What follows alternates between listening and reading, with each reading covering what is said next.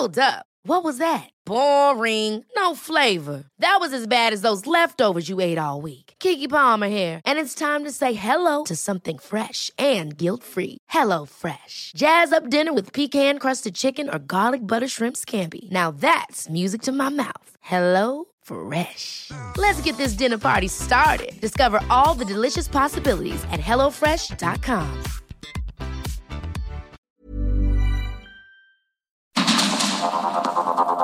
Heraldo Media Group presenta Sergio Sarmiento y Lupita Juárez. Información veraz y oportuna con un toque personal y humano. Por el Heraldo Radio, donde la H suena y ahora también se escucha.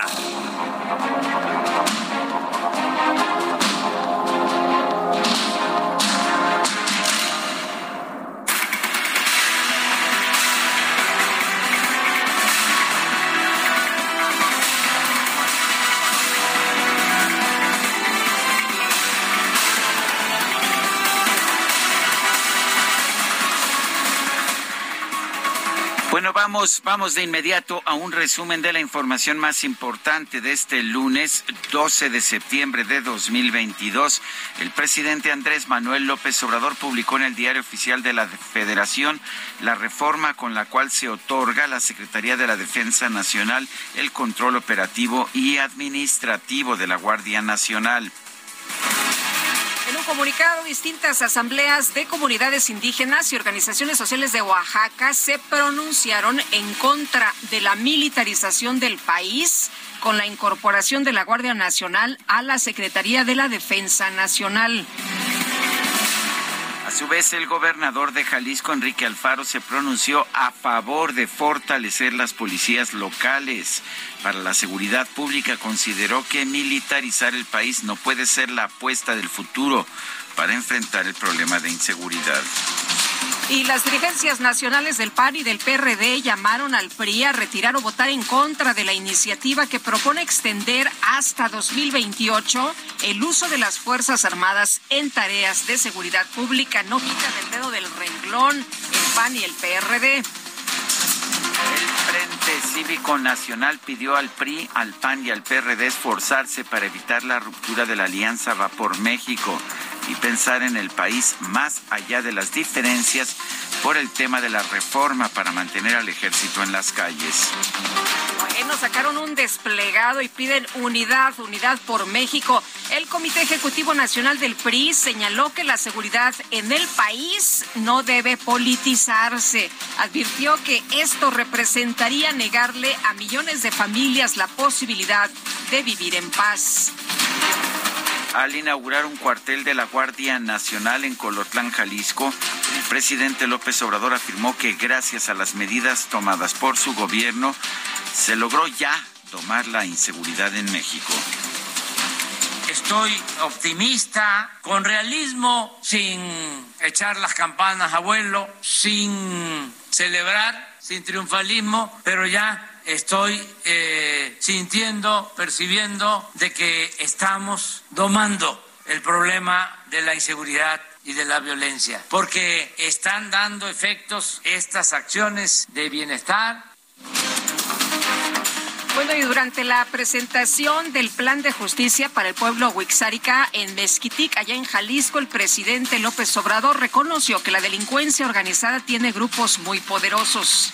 Las comunidades han cuidado, han conservado la tranquilidad en sus pueblos. Nada más que ya hay grupos pues muy eh, poderosos en la delincuencia y se requiere del apoyo del Estado. El presidente López Obrador también supervisó las obras de la presa El Zapotillo en el estado de Jalisco, con las que se busca dotar de agua potable a la zona metropolitana de Guadalajara sin generar inundaciones a otras comunidades. Este domingo supervisando, ya saben ustedes qué es lo que sostengo, que obra este, no supervisada, ordenada, no supervisada, no sirve para nada. Entonces, este Afortunadamente ya se reiniciaron los trabajos aquí en la presa. Bueno, como dicen, sirve para pura pero eso no lo dijo, lo dijo de otra manera el presidente López Obrador, que pues salió muy abrazado allá en un video con el gobernador. Y por otra parte, durante la entrega del plan de justicia para el pueblo Nayeri del Nayar en Nayarit, el presidente López Obrador aseguró que los altos niveles de deuda pública en el país se deben a las acciones de los gobiernos pasados. ¿Cuánto costó ese rescate de los de arriba? Un billón de pesos. ¿Cuánto se ha pagado de intereses hasta ahora? Otro billón. ¿Y cuánto se sigue debiendo de esa deuda? Un billón. Lo mismo que costó en su inicio el rescate durante el gobierno de Cedillo. Entonces, cuando me fueron a plantear eso, les dije, no, ya no es así. Un informe del Instituto Mexicano para la Competitividad reveló que la Ciudad de México es la entidad federativa con el nivel de deuda pública más alto de todo el país. Y la agrupación política Movimiento Nacional Progresista, encabezada por Fernando González, yerno de la maestra Elbaster Gordillo, se pronunció a favor de la posible candidatura presidencial de la jefa de gobierno de la Ciudad de México, Claudia Sheinbaum. Luego de que la ex líder magisterial Elba Ester Gordillo afirmó sentir pena por la nueva titular de la CEP, Leticia Ramírez, está seguro en Twitter que desprecia a quienes se han servido del magisterio para cometer actos de corrupción. En un video, el coordinador de Morena en el Senado, Ricardo Monreal, denunció que muchas de las críticas y ataques que ha recibido por defender el Estado de Derecho han sido pagados con recursos públicos. Cuando defiendes al Estado de Derecho y al sistema constitucional que nos rige desde 1824, puede ser blanco de críticas, descalificaciones e incluso insultos en los medios y plataformas digitales, muchos de ellos patrocinados con recursos públicos y elaborados por asesores extranjeros. Pero vamos a resistir con dignidad y firmeza. Lo más importante es la congruencia y la conciencia. El consejero presidente del INE, Lorenzo Córdoba, informó que el instituto ya comenzó el registro de los mexicanos en el extranjero que desean participar en las elecciones de 2023 en Coahuila y en el Estado de México. El Instituto Nacional Electoral ha comenzado el registro de las mexicanas y mexicanos residentes en el extranjero para participar en las elecciones que habrán de llevarse a cabo en junio de 2023 para renovar las gubernaturas de Coahuila y el Estado de México. El primer paso a seguir para quienes viven fuera del país, tengan su origen en esas dos entidades y estén interesados en participar en dichas elecciones es manifestar su intención de votar realizando su inscripción en la lista nominal de electores residentes en el extranjero entre el primero de septiembre de 2022 y hasta el 10 de marzo de 2023. Y este fin de semana un accidente muy grave en la carretera Victoria Monterrey. Un tanque se desprendió de una pipa, impactó a un autobús de pasajeros y bueno, se está reportando un saldo de por lo menos 18 personas muertas. En el Estado de México se registró una fuerte explosión por pirotecnia durante la fiesta patronal del pueblo de Santiago Tianguistenco.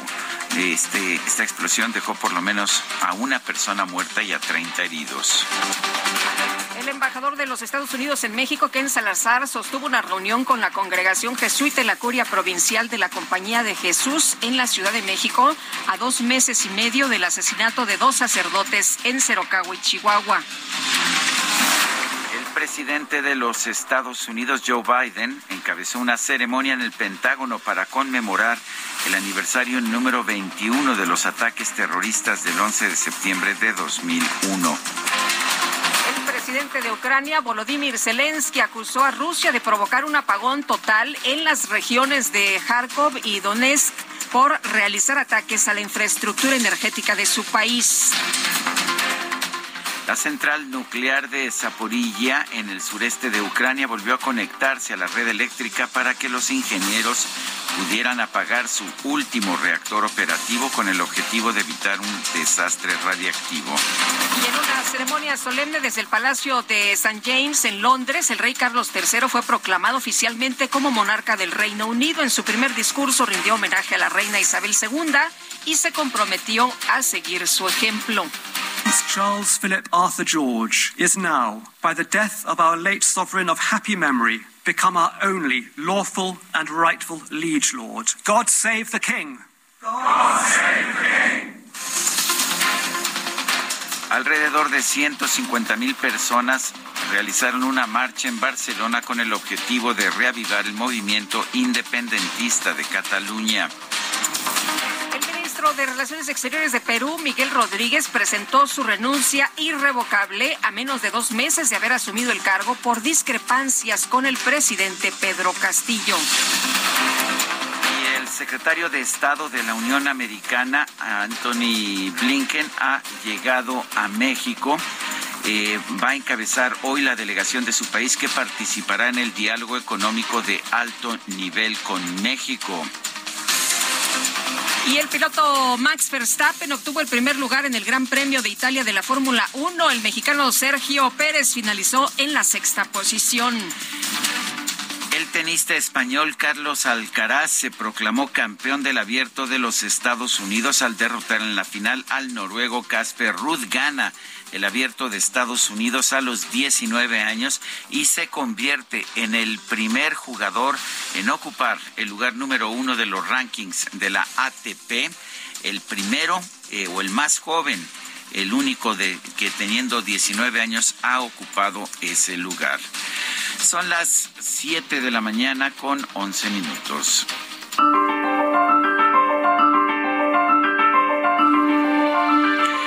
Vamos a la frase del día.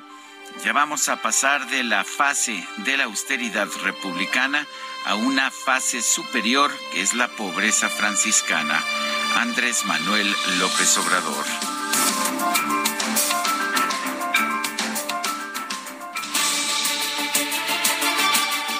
Vamos a las preguntas. Nos gusta, nos gusta preguntar a mucha gente que nos escucha, le gusta responder. Este viernes pasado hicimos la siguiente pregunta. ¿Qué opinión tiene usted de la reina Isabel II del Reino Unido?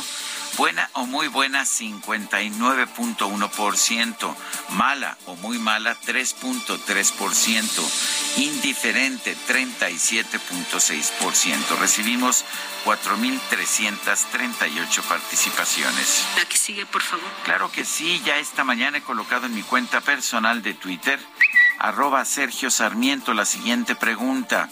¿Está el gobierno gastando bien el dinero de los contribuyentes? Nos dice que sí, 5.4%, no 91.9%, quién sabe, 2.7%. En 37 minutos hemos recibido 1.335 votos. Las destacadas de El Heraldo de México.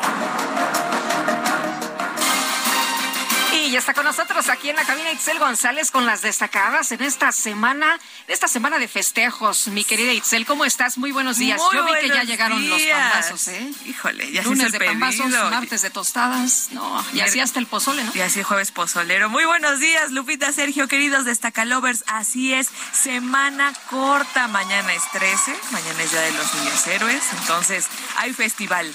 Luego el jueves, festival porque el 16 no hay clases. Así que semana súper, súper, súper cortita. Por lo menos para lo- los niños que ya van a la escuela. Así que a todos los que van en camino, que sus papás vienen escuchando a Sergio y a Lupita, un saludo. Acuérdense que es semana corta, entonces a echarle muchas ganas. Sergio y Lupita, amigos, pues muchísima información que se publica esta mañana en el Heraldo de México en este arranque de semana. Así que comenzamos con las destacadas. En primera plana, proyecto prioritario piden 191% más presupuesto para agua. El gobierno federal solicita 44.693 millones de pesos para impulsar obras hidráulicas que eviten crisis como la que vive Nuevo León este año. País. Pese a lluvia, sequía se impone y afecta a 19 entidades, más de la mitad del país incapaz de absorber agua. Ciudad de México, trolebús elevado, arrancan las pruebas operativas. Abre al público el 15 de octubre, informó Claudia Sheinbaum. Es una obra única en el mundo, subrayó la mandataria. estados. Robo en Tijuana. Asaltan en misa. Despojan a feligreses en pleno bautizo. Iglesia pide más seguridad. Ay, ya parece que en ningún lado estás tranquilo ni seguro, ¿verdad? Hasta en la iglesia, bueno. Llegaron y atracaron a todos los del bautizo. Dicen que es un hecho aislado, pero de todas maneras, pues hay que, hay que tener prendidas las alarmas. Orbe, China, test PCR deja daño ambiental. 5.4 millones de toneladas de contaminantes se generaron debido a su plan cero en el COVID. Meta la liga con paso perfecto sin Karim Benzema. El Madrid ratifica su primer sitio al vencer al Mallorca de Javier Aguirre. Y el día de hoy les voy a deber los mercados porque quién sabe qué le pasó a mi nota, pero muy, muy pendientes en el heraldodemexico.com.mx. Sergio Lupita, amigos, hasta aquí las destacadas del Heraldo. Hasta mañana. Gracias, Itzel. Muy buenos días.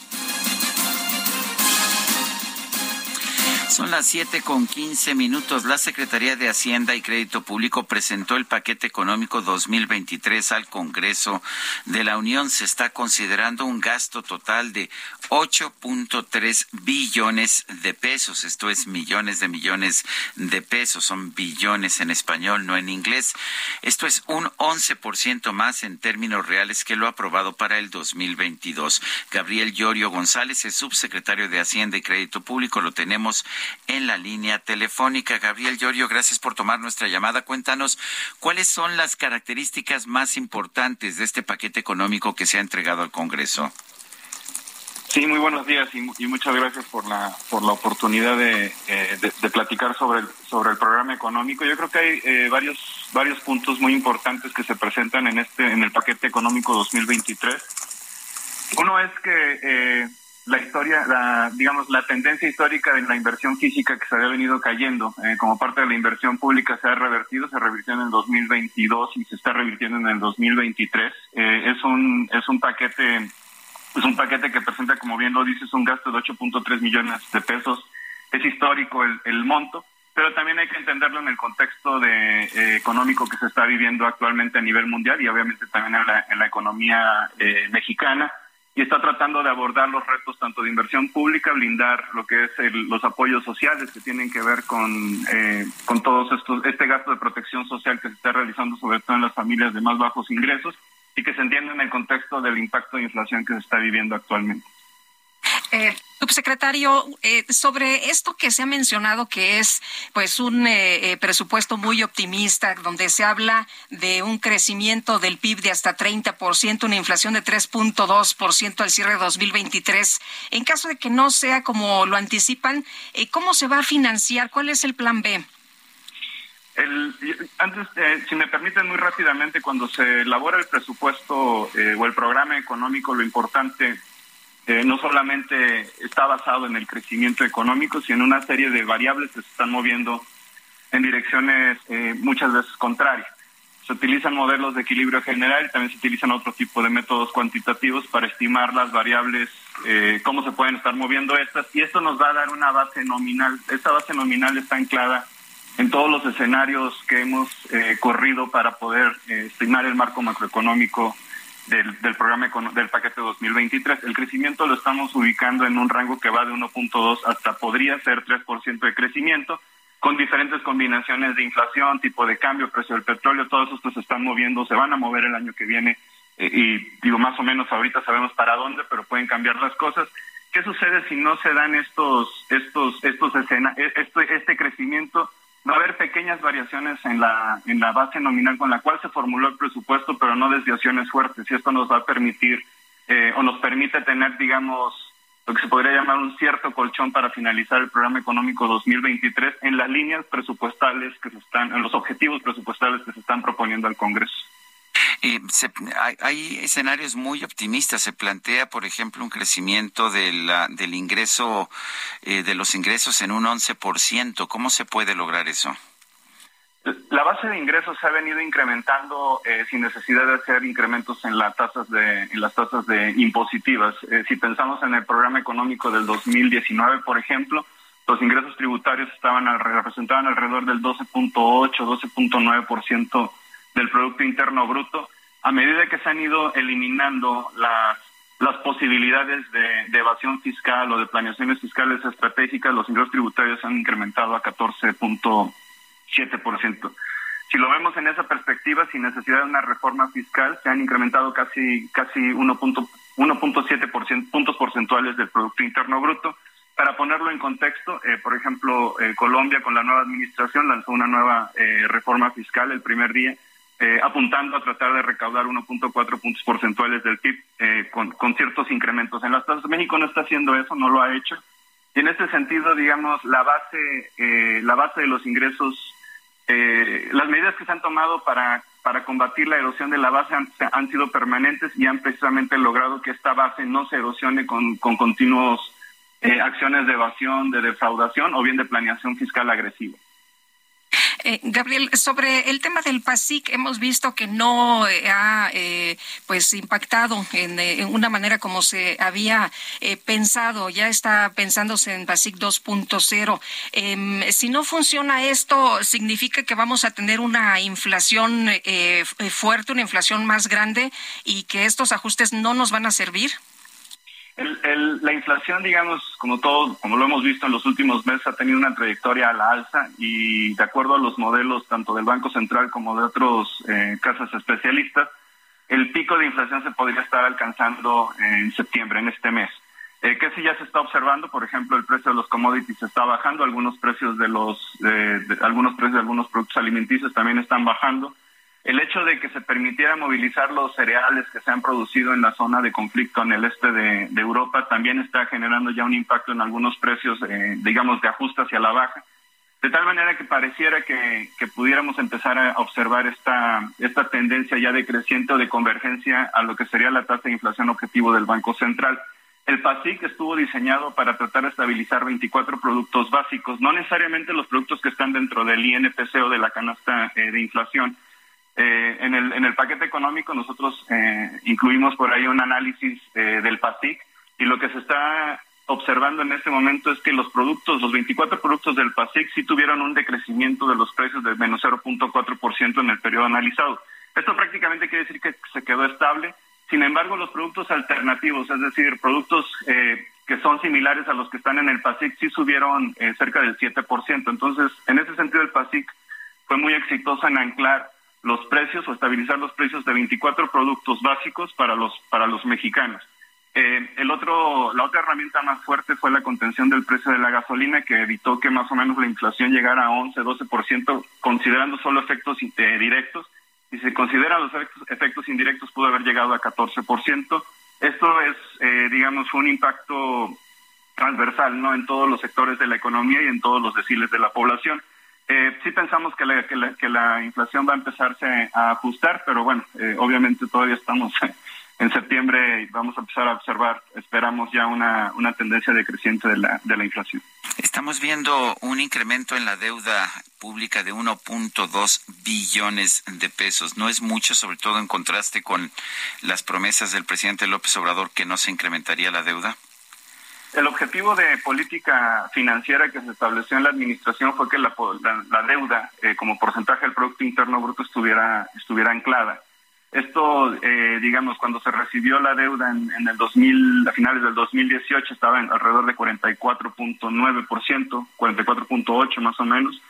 Se logró estabilizarla y, y, y, digamos, situarla un poquito abajo en el 2000, en el 2019 sin embargo, con el impacto del COVID, eh, la deuda se incrementó cerca de 52% y a partir de ahí ha tenido una tendencia decreciente. Eh, la deuda que se está, eh, digamos, el déficit que se está formulando para el programa económico 2023 está en línea con una con una con un ratio deuda PIB de 49%.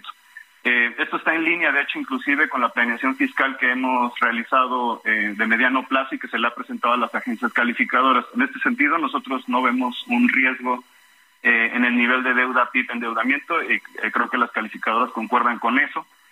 Y está en línea, digamos, con, los, con la evolución de los agregados fiscales. ¿Qué quiere decir esto? Que los, eh, tanto el ingreso como el gasto van creciendo también por efecto inflacionario y por lo tanto también la base del, del déficit se va, se va incrementando. Por eso es importante medirlo como porcentaje del PIB, el cual va a estar en, en 49%. Gabriel Llorio González, subsecretario de Hacienda y Crédito Público, gracias por tomar nuestra llamada esta mañana. Al contrario, muchísimas gracias a ustedes dos. Buen día. Quiero recordarle a usted nuestro número para que nos mande mensajes por WhatsApp. Es el 55 2010 9647. Repito, 55 2010 9647. En Twitter, nuestra cuenta es arroba Sergio y Lupita. Le recomiendo también la cuenta de El Heraldo de México, arroba Heraldo de México. Son las 7 con 25. Regresamos.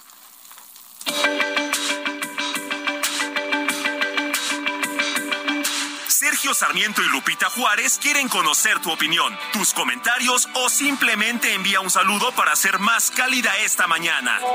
Envía tus mensajes al WhatsApp 55 20 10 96 47.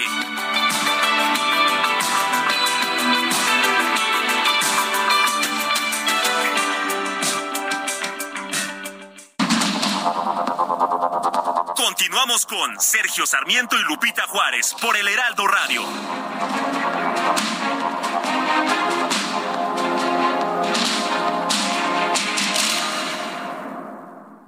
Soriana, por México, lo damos todo. Six pack de cerveza barrilito en botella a 39.90 con 50 puntos. Y six pack de Amstel Ultra, 2X Lager, Bohemia Cristal y Heineken a solo 60 pesos con 100 puntos cada uno. Soriana, la de todos los mexicanos. A septiembre 12, evita el exceso. Aplica restricciones. En conmemoración por la fundación de la Academia Mexicana de la Historia, el 12 de septiembre se celebra el Día del Historiador. Los historiadores estudian, escriben, describen y analizan la historia de las civilizaciones pasadas o acontecimientos de ayer para comprender el presente y mejorar las condiciones de vida de hoy. Su trabajo consiste en conocer de primera mano cómo han sucedido los hechos para poder analizarlos y obtener conclusiones útiles a las nuevas generaciones. El propósito de esta fecha es rendir homenaje a todos los historiadores, también a las personas que colaboran para investigar los hechos del pasado.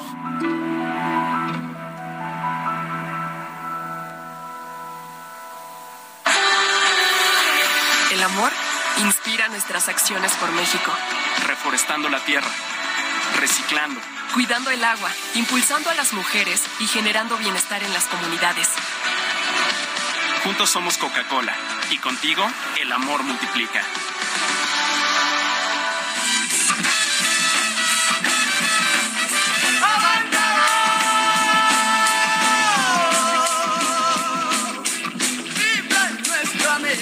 Pues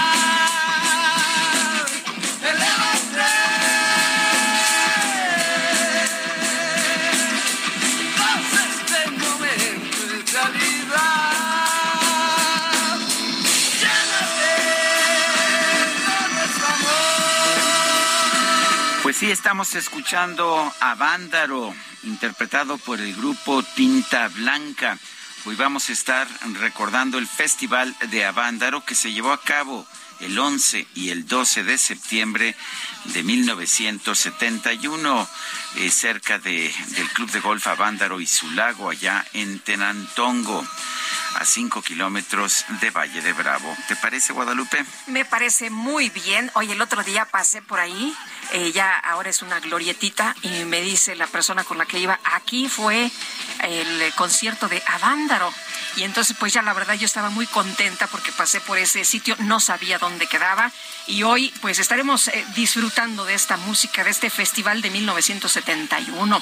Bueno, en los eh, mensajes que agradecemos nos envían, nos dice eh, Laredo Smith, buenos días Sergio y Lupita. Considero una inmoralidad que estén en nuestra fiesta de independencia dictadores y hasta la hija del Che Guevara. Bueno, y dice otra persona, dice Amy Shehoa, un chiste para iniciar eh, para iniciar la semana. ¿Por qué Alito es el virus Z del PRI? Porque no solo lo está matando, sino convirtiéndolo en zombie de Morena. Por favor, un saludo al aire para Julio Romero y el DJ Kike. Saludos cariñosos a todos. Salvador Luna nos dice, buena semana para toda la familia del Heraldo Radio. Muchas gracias, Salvador Luna. Te mandamos un abrazo igual de regreso. Oye, y es Día del Historiador y quiero mandarle un abrazo muy grande a Carlos Silva, Alejandro Rosas, a Sofía Guadarrama, a todos los historiadores que ah, nos apoyan. Alberto Sarmiento, primo mío, gran historiador también del periodo colonial. Ah, muy bien. Oye, y como dice, ¿no? Los historiadores ven con ojos propios y dan fe de ello. Muy bueno, bien. y decía, este, hay muchas citas ahí acerca de, de los historiadores, decía Ricardo Guastini, los que han hecho historia han soñado mientras trabajaban.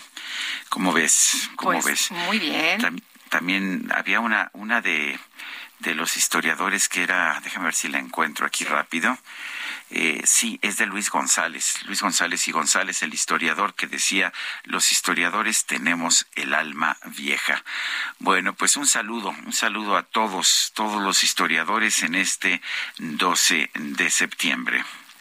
Bueno, y está ya con nosotros vía telefónica José Medina Mora, Sergio. Bueno, pues vamos con José Medina Mora, presidente de la Confederación Patronal de la República Mexicana. José Medina Mora, ¿cómo ves este presupuesto? Eh, de egresos y de ingresos que se presentó al Congreso de la Unión la semana pasada. Sí, buenos días, Sergio Lupita. Buenos días, ¿qué tal? Eh, pues por un lado, eh, Sergio Lupita, celebramos que se haya cumplido esa promesa de que no hubiera más impuestos ni tampoco alza en los impuestos existentes, para que la situación de la economía mexicana, siendo el único país de América Latina que no ha recuperado el nivel la economía previo a la, a la pandemia, pues no era momento para pensar en más impuestos. Eh, por otro lado, este presupuesto eh, nace con un déficit de 1.2 billones de pesos, esto es el 3.7% del Producto Interno Bruto, es un déficit que no veíamos hace más de 10 años. Eh, por otro lado, está los supuestos macroeconómicos que no son realmente realistas. O sea, vemos, por ejemplo, que la Secretaría de Hacienda eh, planea terminar este 2022 con un crecimiento del 2.4, cuando los especialistas hablan de 1.9. Eh, la expectativa de la Secretaría de Hacienda para el 2023 es un crecimiento del 3%, cuando los especialistas hablan de 1.4 a 1.5. Por otro lado, la inflación es, estima la Secretaría de Hacienda terminar este año con 7.7, cuando Banco de México estipula un 8.13. Para el 2023, Secretaría de Hacienda estima eh, cerrar con una, inflación de 3.2%, cuando eh, los especialistas del Banco de México hablan de 4.66. También el pronóstico de la producción de petróleo por parte de Pemex eh, no es realista. Digamos, habla el presupuesto de un millón ochocientos setenta y dos mil barriles diarios, cuando el promedio de producción en este año es de un millón seiscientos veinticinco mil barriles diarios. Por otro lado, eh, vemos que hay eh, como algo positivo un aumento real en el presupuesto de salud de un 4%, eh, un aumento en el presupuesto de educación de un 5%, que si bien una buena parte es del programa de becas y de la escuela es nuestra. Sin embargo, en el tema de seguridad, el 16% de aumento es para la Secretaría de la Defensa Nacional y solo el 1% es para la Secretaría de Seguridad y Protección Ciudadana, cuando es importante reforzar las policías estatales y municipales, no se asigna recursos para ello. Eh, por otro lado, cuando vemos el presupuesto de turismo, un incremento del 111%, es realmente es un incremento para el tren Maya. El presupuesto para turismo es una disminución real del 13%, siendo esto uno de los sectores más golpeados por la pandemia. En ese sentido, pues vemos, eh, esperamos que en el paso por el Congreso se hagan ajustes, sobre todo hacia salud, educación y seguridad, que consideramos, Sergio y Lupita, que es lo que necesita este país. Eh, eh, José, eh, se habla beneficiar estos programas sociales, que esos sí van a recibir muchos recursos, pero no necesariamente va a impactar en el desarrollo del país. ¿Cómo ves tú que, pues, esto que nos dice se ve muy optimista? Están echando, pues, las campanas al, al, al vuelo, ¿no? De que nos va a ir muy bien. El problema es que si no es como se anticipa, pues, ¿de dónde se va a sacar el dinero? Sí, el presupuesto claramente privilegia los dos grandes proyectos del gobierno federal, que son eh, Dos Bocas y el Tren Maya, y los programas sociales. Se aumenta el presupuesto a los adultos mayores, eh, sembrando vidas, eh, en fin, todos estos programas sociales en donde lo que se ha visto es que no nada más no disminuye la pobreza, sino tampoco ayuda en la reactivación de la economía, Lupita. ¿Significa esto que el dinero no se está utilizando correctamente? Porque nos, dijo siempre el presidente que él era un presidente austero, pero la verdad, eh, 8.3 billones de gasto es uh, ah, 50% más del último presupuesto de Enrique Peña Nieto. Entiendo que ha habido inflación, pero no tanta. Eh, ¿Estamos viendo un gobierno austero? Bueno, eh, la austeridad, Sergio, eh, una parte es no tener gastos superfluos y con eso estamos de acuerdo, pero la otra parte de la austeridad es hacer los gastos e inversiones que tienen sentido.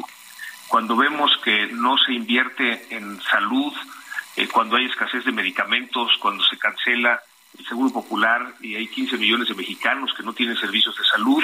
Por otro lado, cuando no se destinan recursos a educación para recuperar la infraestructura escolar, cuando ya se regresó a clases presenciales y cuando no se destinan recursos para las policías municipales y estatales, que es donde realmente necesitamos reforzar la seguridad ante pues esta ola de creciente inseguridad que tenemos en todo el país y que, como bien dice, se privilegian los programas eh, de adultos mayores, de aumentando estos recursos, las becas, eh, sembrando vidas, eh, la escuela es nuestra, en fin, son programas en donde se están destinando esos recursos. Sin embargo, pues está dejando de ver estas prioridades que son importantes para el país, sobre todo en el mediano y largo plazo. consideramos que eh, y es el llamado que hacemos a los diputados que hagan un análisis a fondo de las necesidades del país para poder hacer una eh, eh, un cambio en estas prioridades y con esto se atiendan las necesidades del país. José Medina Mora, presidente de la Confederación Patronal de la República Mexicana, gracias por hablar con nosotros esta mañana. Con mucho gusto, Sergio Lupita. Muy buenos días y saludos a toda su audiencia. Muchas gracias, muy buenos días. El presidente López Obrador destacó que esta semana será de festejos patrios y el desfile cívico-militar está dedicado a la Guardia Nacional.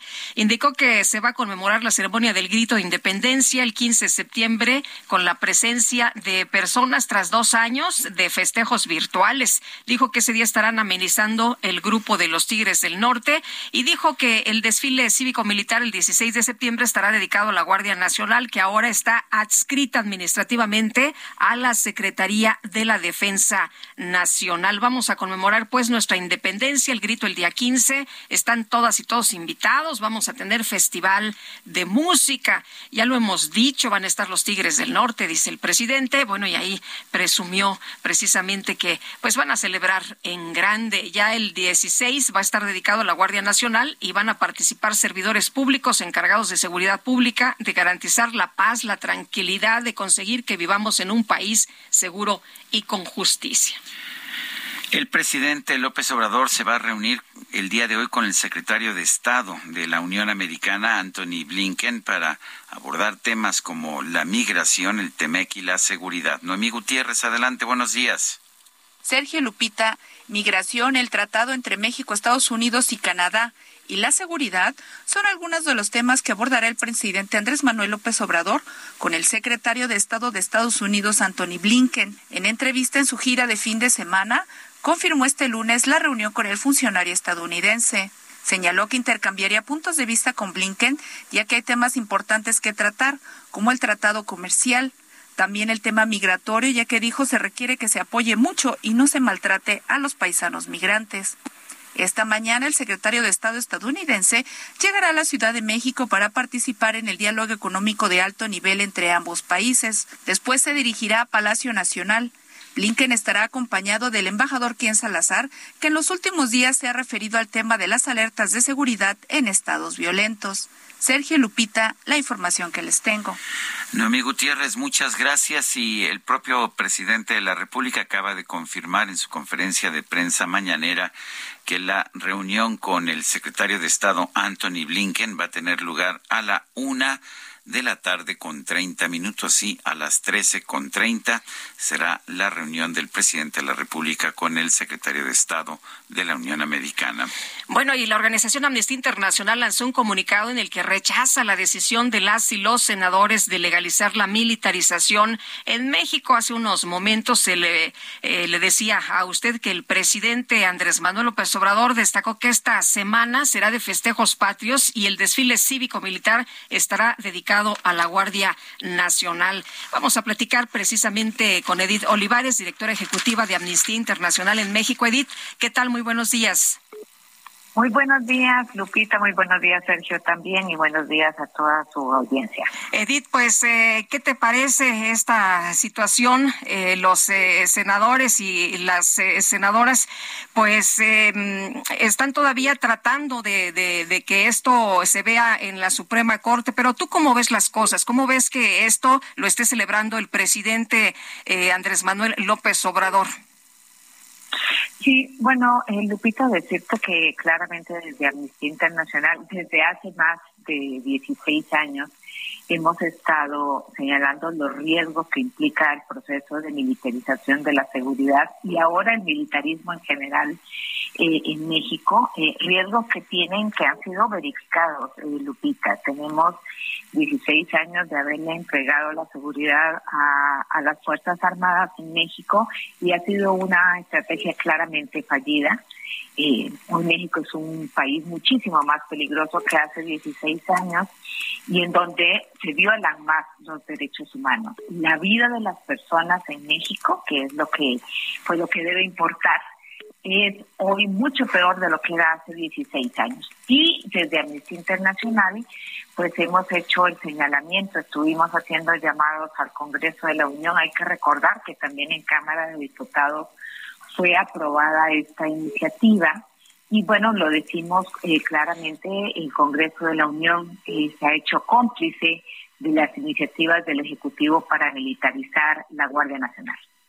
Ahora, la, gente lo que quiere es una Guardia Nacional que realmente sea eficaz, que la proteja, que le dé seguridad. Y si vemos las encuestas, pues parece pensar que la Guardia Nacional Militar tiene mayores posibilidades de darle esa seguridad que las policías locales o las policías civiles. ¿Qué piensan ustedes? Sí, Sergio, buenos días. Eh, creo que parte de lo que hemos caído en México es en una discusión un poco eh, falaz, lo que se puede decir eh, en términos de narrativa a veces no tiene eh, sustento en la realidad. Entonces, pues, creo que lo que necesitamos en México, y por supuesto que desde Amnistía Internacional compartimos esa preocupación, necesitamos seguridad. La seguridad es también un derecho humano. Eh, quien nos brinda esa seguridad es el, digamos, tal vez el punto de diferencia. Y nosotras, desde Amnistía Internacional, eh, creemos, estamos convencidas que en México, como en cualquier otro país del mundo, la seguridad debe brindarnos, debe brindárnosla una corporación civil que tenga todas las capacidades, los recursos, el personal, el equipamiento para garantizar que tenemos seguridad y vigencia de todos los demás derechos humanos.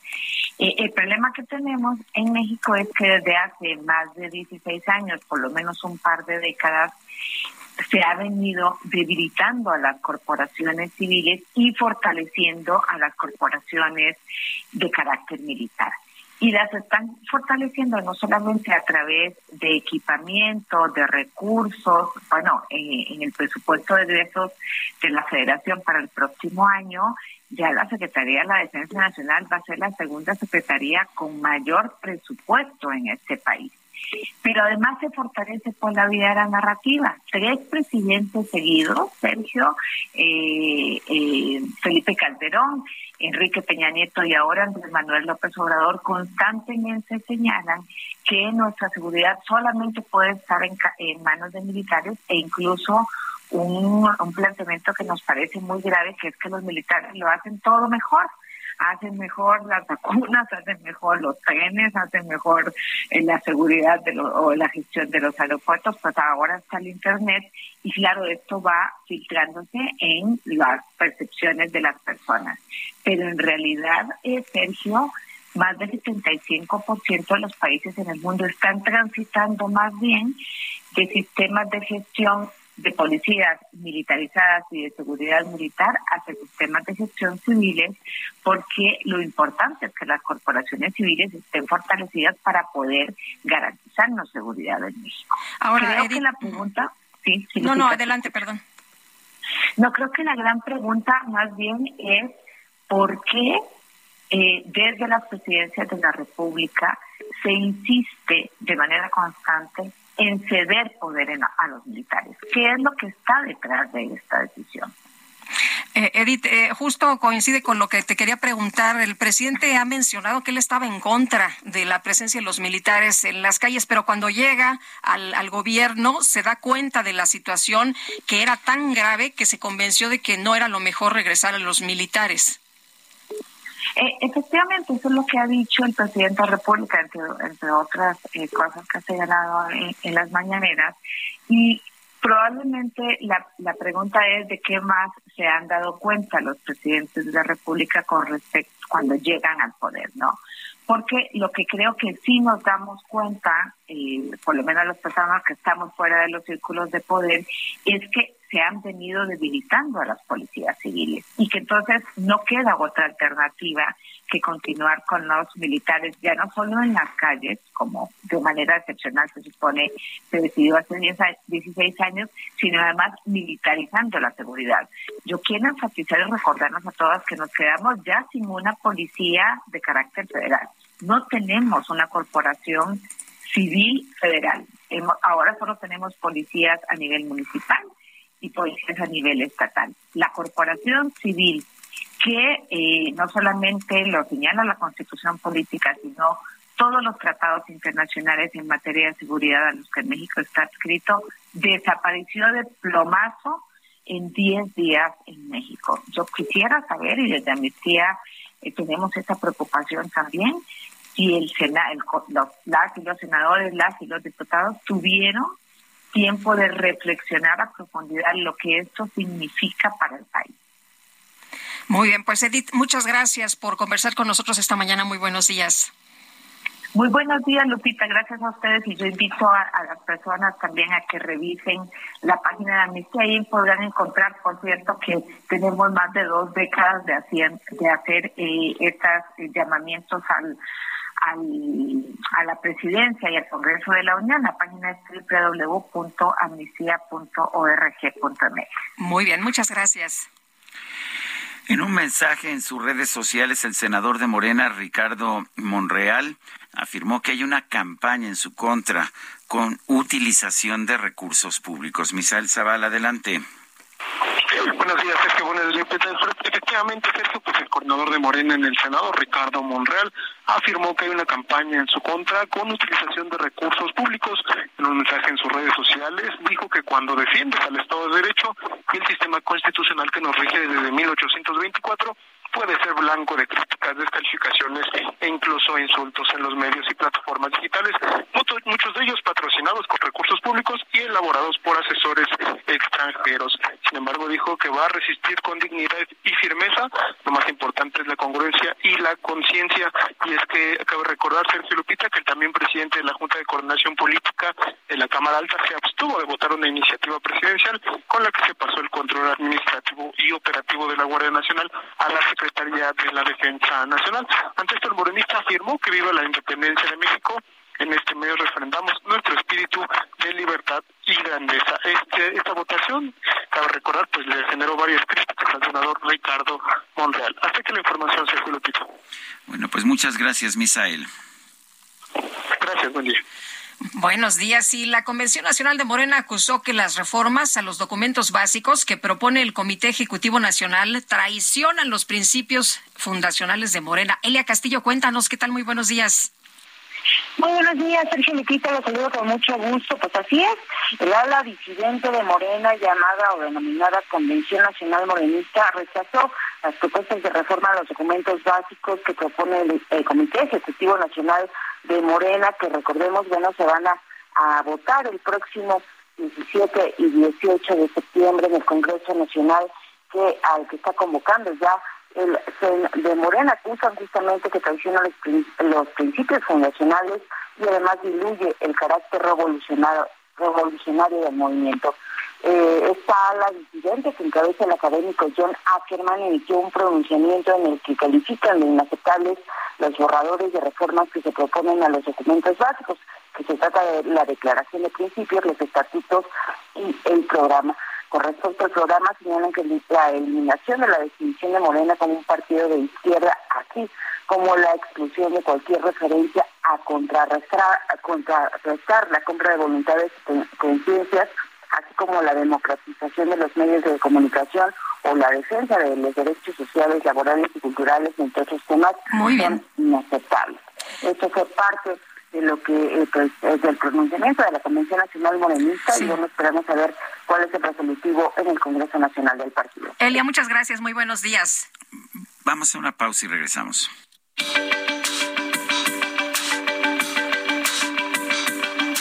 Sergio Sarmiento y Lupita Juárez quieren conocer tu opinión, tus comentarios o simplemente envía un saludo para ser más cálida esta mañana. Envía tus mensajes al WhatsApp 55 20 10 96 47.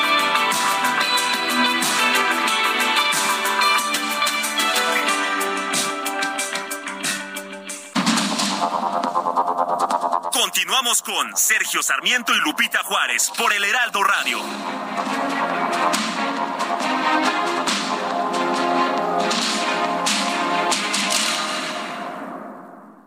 Tamaulipas es tierra de gente buena, incansable y trabajadora, impulsando el desarrollo de la industria, emprendedores y pequeños empresarios. Hoy tú y tu familia cuentan con las herramientas para que te desarrolles, crezca tu negocio y crear el futuro de tus sueños. Con apoyos a microempresarios, créditos y capacitaciones. Trabajando juntos, todo se puede lograr. Te cumplimos. Ahora estamos mejor. Gobierno de Tamaulipas. Seis años viviendo mejor.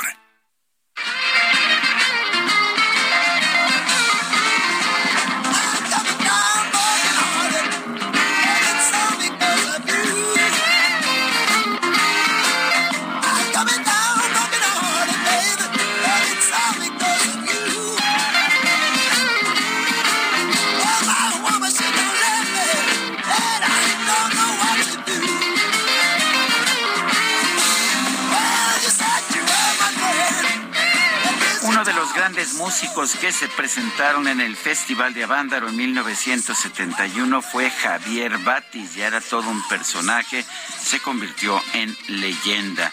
Era blusero, blusero a morir. Esto que estamos escuchando es Down Broken Heart, Down Broken Hearted, con el corazón roto.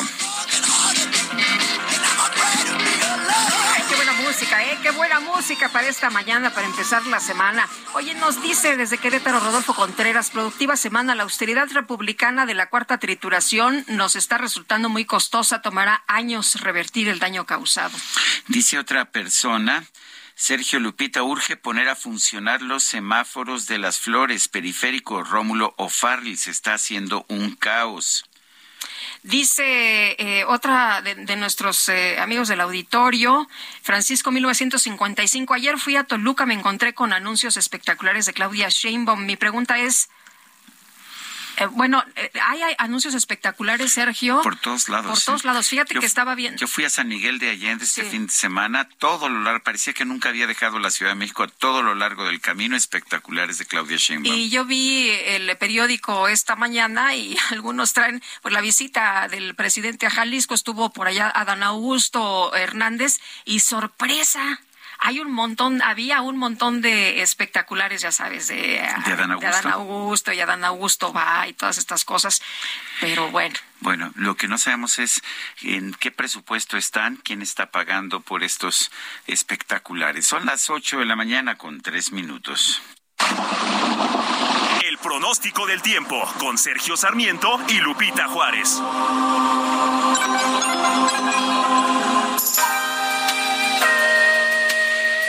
Muguel, meteoróloga del Servicio Meteorológico Nacional de la Conagua. Adelante.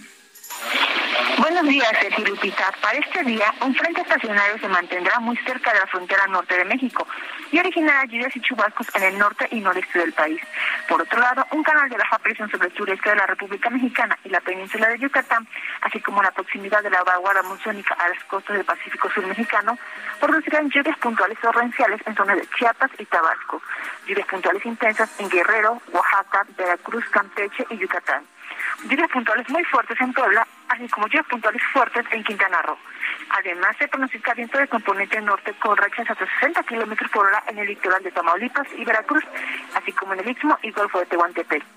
Canal de baja presión sobre el noroeste, occidente y centro del territorio nacional, en combinación con el ingreso de humedad del Océano Pacífico y inestabilidad en niveles altos de la atmósfera, ocasionarán lluvias puntuales fuertes en Sonora, Nayarit, Jalisco, Colima, Michoacán, el Estado de México y Morelos, además de chubascos en Chihuahua, Durango, Sinaloa, la Ciudad de México y Tlaxcala. Asimismo, continuará el ambiente vespertino caluroso sobre entidades del noroeste, norte y noreste de la República Mexicana, como, así como en los estados del litoral del Océano Pacífico. En cuanto al Valle de México, se pronostica cielo nublado y bancos de niebla al amanecer. Durante la tarde prevalecerá cielo nublado con lluvias intervalos de chubascos en la Ciudad de México y lluvias puntuales fuertes acompañadas de descargas eléctricas y posible caída de granizo en el Estado de México. El viento será de componente norte de 10 a 25 kilómetros por hora, con rachas hasta 45 kilómetros por hora en zonas de lluvia. En cuanto a la temperatura, para la Ciudad de México se espera una temperatura máxima de 24 a 26 grados Celsius y una mínima para mañana de 13 a 15 grados Celsius. Para la capital del Estado de México, una temperatura máxima de 19 a 21 grados Celsius y una mínima de 7 a 9 grados Celsius. Este es mi reporte. Regreso con ustedes. Gracias, Ana Moguel. Fuerte abrazo. Gracias. Buenos días, Israel Lorenzana, que andas por allá en Reforma e Insurgentes. ¿Qué pasa? Cuéntanos. Lupita, muchísimas gracias. Efectivamente, estamos ya ubicados sobre el Paseo de la Reforma. Ha salido una marcha de Insurgentes y Reforma del ya famoso y conocido edificio rojo van con dirección hacia el Zócalo Capitalino. Este grupo de manifestantes, Lupita, en estos momentos se encuentran ya superando la zona de Bucareli, exactamente incorporándose ya a Avenida Juárez.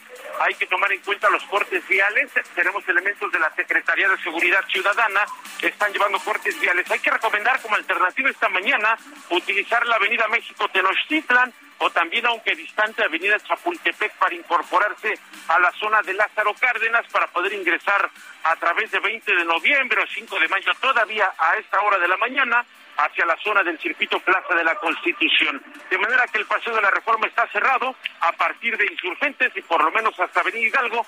Esto ha generado que muchas personas estén caminando sobre pues la banqueta, Lupita, buscando un medio de transporte. No está dando servicio la línea 7 del Metrobús. Así que bueno, pues habrá que tomarlo en cuenta las recomendaciones. Lupita, la información que te tengo. Israel, muchas gracias. Buenos días. Hasta luego. Oye, qué amolada para Sí, muchas a, a la personas. gente, ¿no? a la gente que tiene que trabajar le hacen la vida imposible y son siempre estos grupos que buscan dinero del gobierno. Gerardo Galicia está en Tlalpan. Adelante, Gerardo. Con más problemas para transitar, Sergio Lupita, excelente mañana. Hay un aparatoso accidente, un lamentable accidente que se genera justo sobre la calzada de Tlalpan, pasando la calzada tasqueña rumbo a la zona centro de la capital. Lamentablemente es una motociclista que habría chocado contra un vehículo y al momento de caer golpeado por un camión materialista. Lamentablemente pierde la vida en este accidente. Tenemos ya la presencia de elementos policíacos. Se espera el arribo de peritos para poder retirar el cuerpo sin vida de esta persona que yace en carriles de extrema izquierda. Para nuestros amigos que van a utilizar Tlalpan en los próximos minutos, ha quedado muy afectada. De preferencia, busquen vías alternas, División del Norte, si se dirigen hacia la zona del circuito bicentenario o si ya están utilizando Tlalpan, hay que buscar los carriles de la derecha para poder avanzar un poco eh, de manera más favorable rumbo al circuito interior. Por lo pronto, el reporte seguimos muy pendientes. Muy bien, Gerardo. Gerardo Galicia, gracias. Hasta luego. Bueno, y el escritor español Javier Marías falleció ayer, ayer domingo a los 70 años Qué de pena, edad en ¿no? un hospital de Madrid. Sí, Sergio estaba ingresado por una afección pulmonar que padecía. Esto lo confirmaron en su editorial. Y el pasado agosto, Alfaguara, que es su editorial, informó que el escritor y académico Javier Marías padecía esta, pues esta afección que estaba en proceso de recuperación. Descanse en paz. Su obra le mantendrá vivo en nuestro recuerdo. Esto lo escribió el ministro de de Cultura de España, eh, Miquel Iceta. Así que, Miquel Iceta, así que, bueno, pues eh, esta noticia triste, se habla de eh, que hay eh, luto, desgraciadamente, ahora en las letras, ¿no? Uno de los grandes escritores españoles de las últimas décadas, hijo de un gran filósofo, Julián Marías. por supuesto, él influyó sobre otra generación, pero Javier Marías fue uno de los grandes uno de los grandes escritores españoles de las últimas décadas. Vamos a otros temas. El INAI pidió a la Secretaría de la Defensa Nacional que entregue información de los trabajos realizados o por realizar en los predios del ejido de Santa Ana, Nextlalpan, donde se construyó parte del Aeropuerto Internacional Felipe Ángeles.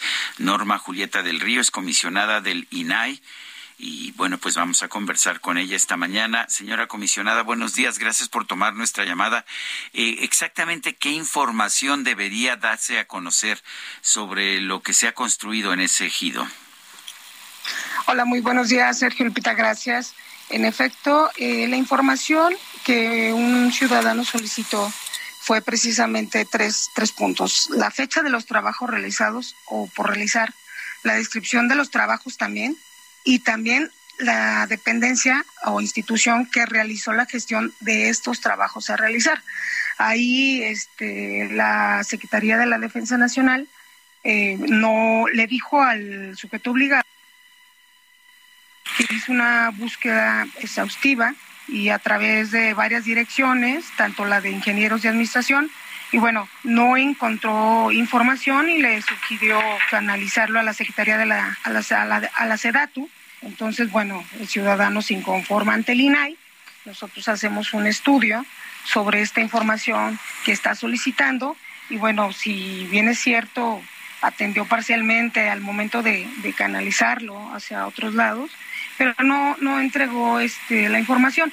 Nosotros en este análisis detectamos que existe una minuta, existe una minuta de acuerdos de la reunión que tuvieron precisamente el gobierno federal y los representantes del ejido de Santana, Nextlalpan. Eh, por eso hay evidencias de que sí deben de tener esta información. Eh, comisionada, el, eh, esto es un, un tema de interés público, entonces esto significa que la Sedena tiene que presentar información, está obligada a presentar esta información que se está pidiendo sobre los trabajos sí está obligado, eh, efectivamente. Es, un, es una información de interés público, mayúsculo, más por tratarse pues, de proyectos emblemáticos que han estado pues, día a día en, en las controversias, en, en, pues, en las inquietudes de los ciudadanos. Aquí el ciudadano lo único que está solicitando, y lo hizo a través de la plataforma, es precisamente es los proyectos realizados en los predios de este ejido de Santa Ana, Nesclalpan, en el municipio, en el Estado de México, perdón. Además, ahí este, señala muy claramente que es donde se desarrolló el Aeropuerto Internacional Felipe Ángeles desde enero del 2019 al 22. Entonces, al encontrar el INAI esta minuta donde se establece claramente en un documento oficial que sí hay este, relación y hay antecedentes, pues estamos instruyendo a que se entregue por ser tema de interés público. Ahora, se supone que si la Secretaría de la Defensa construyó el aeropuerto, eh, no, no, no parece verosímil que no tuviera información sobre esta construcción, ¿no? Sí, así es, y no así lo, solo este caso, aquí en el INAE, mis colegas y hemos recibido cada quien, hemos resuelto varios recursos de este tema, porque como bien lo dice Sergio, bueno, desde el inicio de su construcción del aeropuerto, pues ha sido una de las megasobras de mayor interés de la sociedad y bueno, debido también a la inversión, así como el objetivo para lo cual fue proyectado, eh, yo creo que todos los ciudadanos eh, tienen derecho a conocer, eh, desde la adquisición de terrenos hasta todo lo que conlleva en la construcción de este aeropuerto. nos hemos enfrentado eh, últimamente a que se dice y quieren clasificarlo como tema de seguridad nacional. No solo este tema, sino también el tren Maya. Más sin embargo, bueno, eh, nosotros hemos obligado e instruido porque no es tema de seguridad nacional, es un tema de interés público. La gente quiere saber todos estos datos de este y demás proyectos emblemáticos. Eh, comisionada, las personas que tienen información ahí de la comunidad de Santana, ¿pueden también aportarla? Sí, la pueden aportar, desde luego. Nosotros hemos, eh, cuando resolvemos este tipo de casos, bueno, hemos también vamos a estar atentos a, a ellos porque se les requiere información. En este caso, insisto, está una acta del 19 de enero donde nosotros advertimos que, perdón, desde el año 2019, donde nosotros advertimos que, bueno, este, sí hubo reuniones. A ver, esos ejidos este, es donde están eh, reparando o reconstruyendo el puente de Santiago.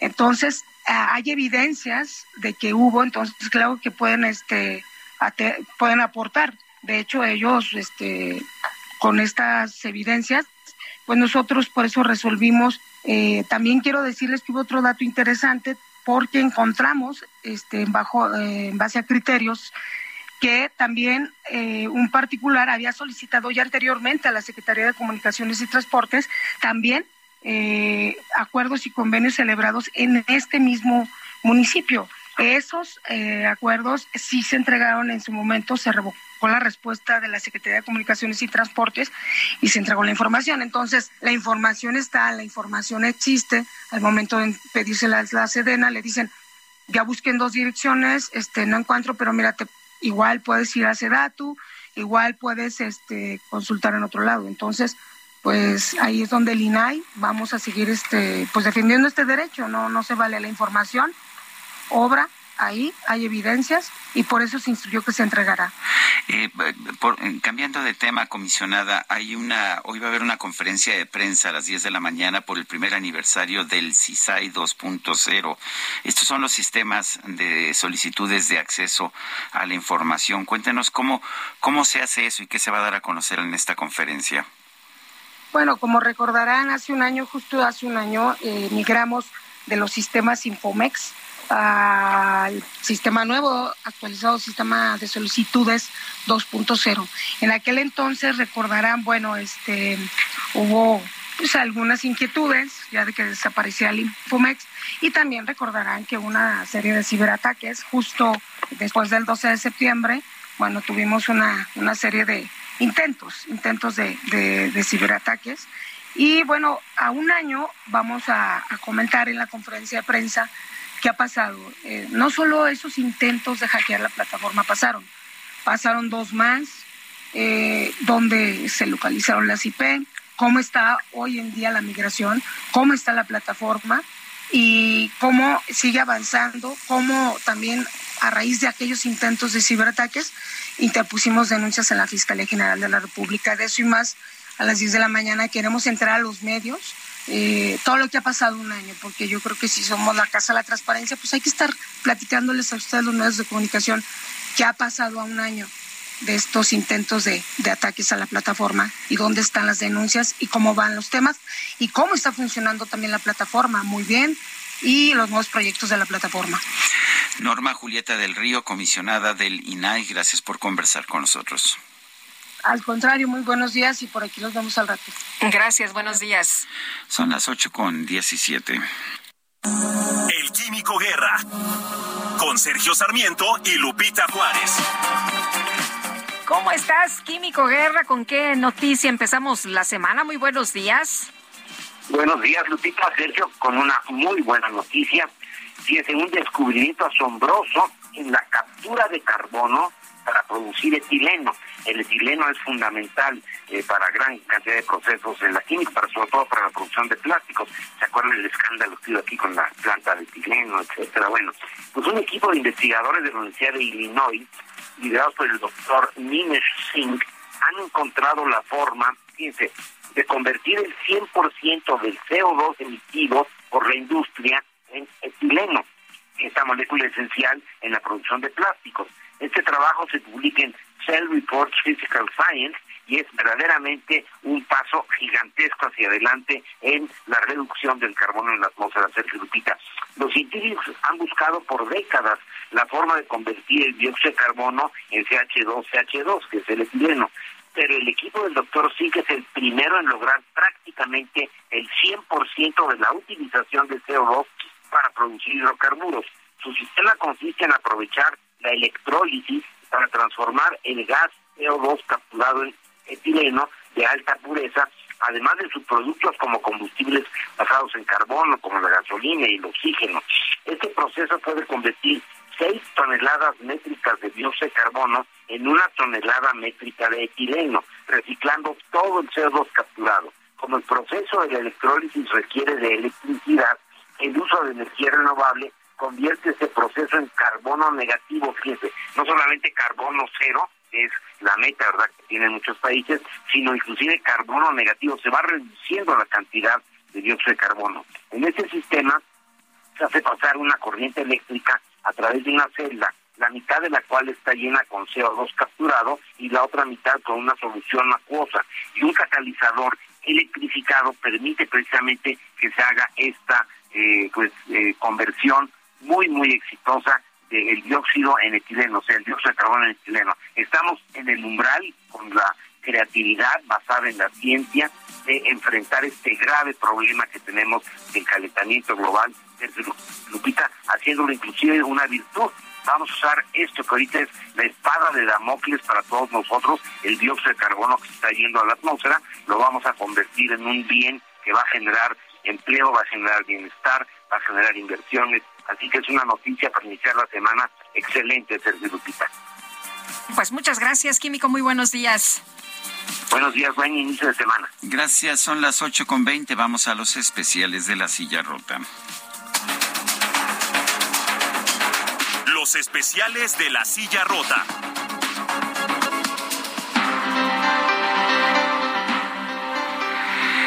Jorge Ramos, ¿qué especiales nos tienes hoy? ¿Qué tal, Sergio? Muy buenos días, Lupita, auditorio. Pues fíjense que hoy tenemos eh, un testimonio eh, se trata de Consuelo de la Cruz Morales, quien eh, no se considera una de las 14 mil personas que viven en pobreza extrema en el municipio de Berriozábal, Chiapas. Ella dice que toda su vida la ha llevado de forma modesta con, dice, la bendición de Dios. Ella es una mujer de 53 años de edad, Sergio, madre de 10 mujeres y 3 varones, ya la mayoría de ellos casados, y dice que ella sabe lo que es trabajar duro de sol a sol para que entre ella y su esposo saquen adelante a su familia.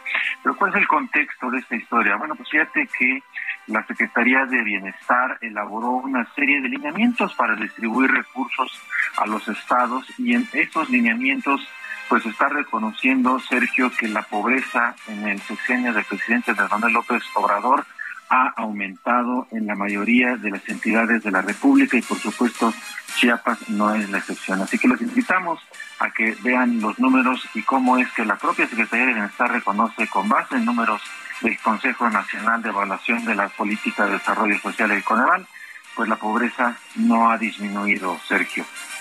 Jorge Ramos, pues es lo que nos está diciendo el Coneval efectivamente y lo lamento, ¿no? Porque pues parte de la idea de tener estas estos programas para combatir la pobreza era no gastar dinero, sino realmente combatir la pobreza. Parece que no hemos tenido ese resultado. Estaremos al pendiente de esta investigación que nos ofrece la silla rota.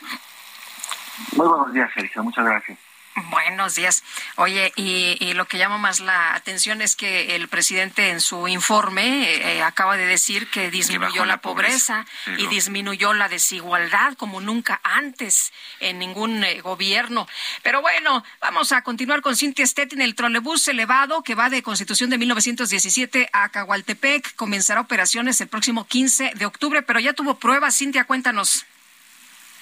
Sí, así es. Muy buenos días, Sergio. Buenos días, Lupita, y buenos días al auditorio. Pues esto lo informó la jefa de gobierno, Claudia Sheinbaum, quien explicó que pues la obra aún no está terminada, pero era muy importante iniciar estas eh, pruebas toda vez que se necesita iniciar con la capacitación de los operadores y conocer pues el sistema que dijo funciona adecuadamente. Por ello dijo que durante el próximo mes pues los habitantes de Iztapalapa y quienes transiten por el Ermita Iztapalapa podrán ver cómo continúan las obras de este trolebús elevado. Comentarte que la mandataria capitalina recibió que pues no es por nada, pero esta obra es única en el mundo y destacó que también es un símbolo de justicia social, principalmente para la zona oriente de la Ciudad de México. Eh, también dijo que está segura que como fue el Metrobús en su época que ella inauguró, pues será un ejemplo para las ciudades del país y otros lugares del mundo.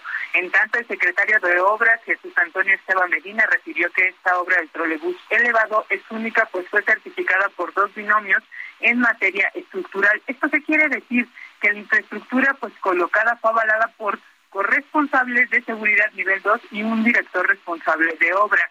Asimismo, dijo que contó con la participación del Instituto de Ingeniería de la UNAM y de la Universidad Autónoma de Nuevo León, así como el Instituto para la Seguridad de las Construcciones.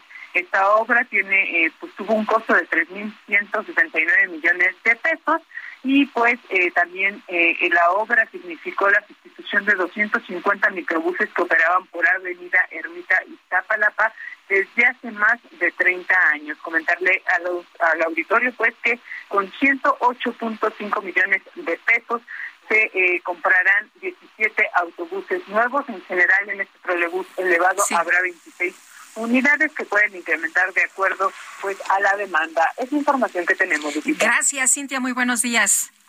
Buenos días, seguimos pendientes. Son las 8 con 24. Vamos a una pausa y regresamos.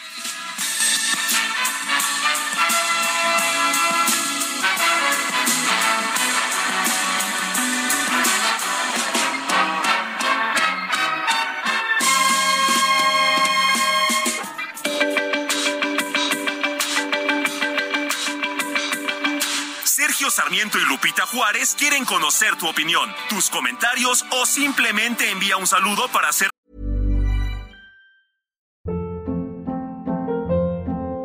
Hold up. What was that? Boring. No flavor. That was as bad as those leftovers you ate all week. Kiki Palmer here, and it's time to say hello to something fresh and guilt-free. Hello Fresh. Jazz up dinner with pecan-crusted chicken or garlic butter shrimp scampi. Now that's music to my mouth. Hello Fresh. Let's get this dinner party started. Discover all the delicious possibilities at HelloFresh.com. Más cálida esta mañana. Envía tus mensajes al WhatsApp 55 20 10 96 47.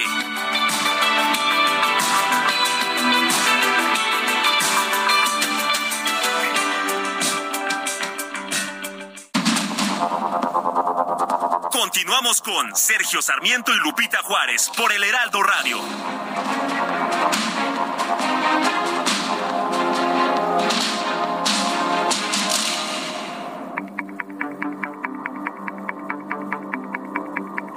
Mate con Sergio Sarmiento.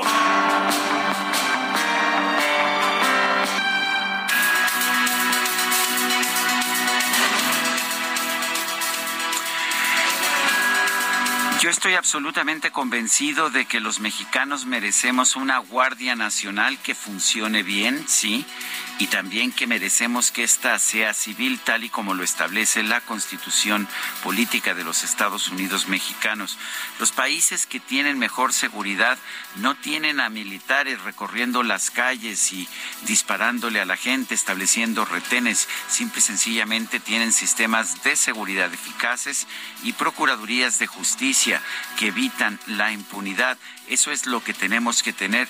Es absurdo decir que solamente el ejército puede ese tipo de seguridad. No somos diferentes que los pueblos del resto del mundo. Me parece que sí tenemos derecho a exigir una buena Guardia Nacional y tenemos derecho a exigir que no sea comandada por mandos militares. Así se hace en los países civilizados del mundo, en los países con desarrollo, en los países donde hay poca violencia. Así lo podríamos estar haciendo también en nuestro país. Yo soy Sergio Sarmiento y lo invito a reflexionar.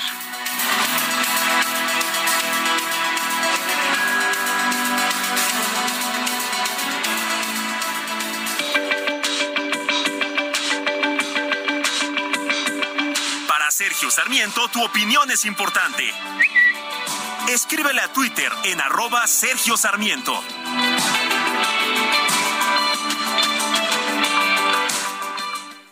Soriana, por México lo damos todo. Compra uno y lleve el segundo al 50% de descuento en tostadas sanísimo y milpa real. Y en frijoles La Sierra, chata y la costeña. Además, 3x2 en consomés Nor. Sí, 3x2. Soriana, la de todos los mexicanos. A septiembre 12. Aplican restricciones.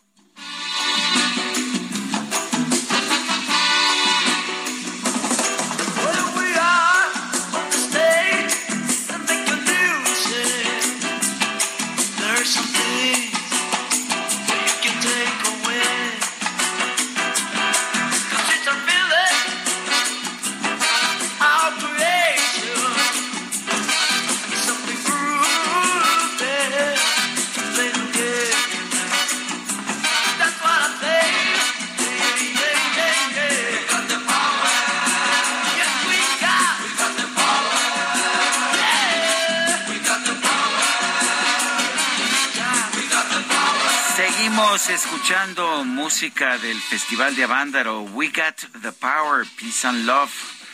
¿Cómo la ves, Guadalupe? ¿Se puede? ¿Se pueden las dos cosas? Peace and Love y We Got the Power. Tener el poder y amor y paz, sí, ¿verdad? Yo he escuchado algunos políticos, sí, como no, he escuchado algunos políticos que combinan todo esto. Bueno, pues, ¿cómo está usted escuchando la música esta mañana? ¿La está disfrutando? Me parece muy bien. Nos dice Juan Carlos Echenique March. Buenos días, Sergio y Lupita. Excelente inicio de semana. Felicidades a todos los historiadores en su día. Aportando un dato, un día como hoy nació el gran maestro y gurú del Rhythm and Blues, el gran Barry White. Así que, pues, eh, no, no, no hay que pasarlo. No, lo tuvimos hace poco, ¿no? A Barry White. Sí, lo tuvimos hace poco en la fecha de su, de su fallecimiento, si no mal recuerdo. Bueno, nos dice, nos dice otra persona eh, a ver, es que sí, nos dice otra persona. Buenos días, eh, Sergio Lupita, y buen inicio de semana. Felicidades a todos los historiadores en ah, su, esa, esa ya me la eché. Esa ya me ah, perfecto. Bueno, y dice otra persona, muy buen día. La mañana de mi mujer no está completa sin escuchar su programa.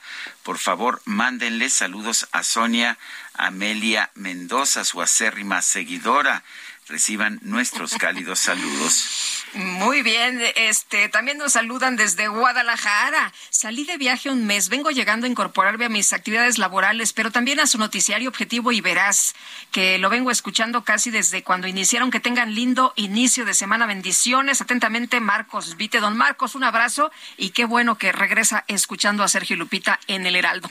Y vamos con nuestros reporteros. El PAN y el PRD lanzaron un segundo llamado formal al PRI para que los diputados priistas desistan de impulsar una iniciativa de reforma para prorrogar por cuatro años más que el ejército continúe en las calles. Misael Zavala, adelante. Buenos días, Sergio. Buenos días, Lupita. Efectivamente, Sergio, pues en un comunicado conjunto, panistas y periodistas recordaron que mantienen una suspensión temporal de la colección Va por México debido a que diputados federales y la dirigencia nacional priista impulsan una iniciativa para que el ejército pueda seguir en las calles hasta el 2028 y no el 2024 como actualmente establece la Constitución. Las dirigencias nacionales del PAN y PRD lanzaron este segundo llamado formal al PRI para que los diputados federales desistan de impulsar esta iniciativa de reforma al quinto constitucional en la que se prorroga por cuatro años más la entrada eh, la que continúa el ejército en las calles. Los partidos Acción Nacional y de la Revolución Democrática, asumiendo nuestra responsabilidad histórica, preocupados por el mantenimiento de la coalición Va por México y por ser una necesidad política ante el muy difícil eh, pues realidad que vive el país. Hacemos este segundo y respetuoso llamado a los legisladores del PRI, fue lo que informaron en este comunicado conjunto. Y es que informaron que la prórroga que plantean no solamente extiende la actuación inconstitucional de la Guardia Nacional y las Fuerzas Armadas, también valida y amplía por cuatro años más la equivocada y fallida estrategia de seguridad que el gobierno federal ha tratado y esto potencia por más el doble, dado que serían cuatro años más. Los desastrosos resultados que hoy se tienen fue lo que indicaron también en este comunicado. También advirtieron que se ponen altísimo riesgo a las Fuerzas Armadas por asumir una responsabilidad que no les corresponde, es decir, la seguridad pública. Sergio Lupita, hasta aquí la información. Muchas gracias, Misael. Gracias, buen día. Vamos ahora con Elia Castillo. El PRI señaló que la seguridad en el país no debe politizarse y subrayó que es un tema de prioridad para el partido. Primero, pues estaban de acuerdo con el PAN y con el PRD, pero luego cambiaron de opinión y ahora dicen que no debe politizarse esta situación. Elia, cuéntanos qué tal. Muy buenos días.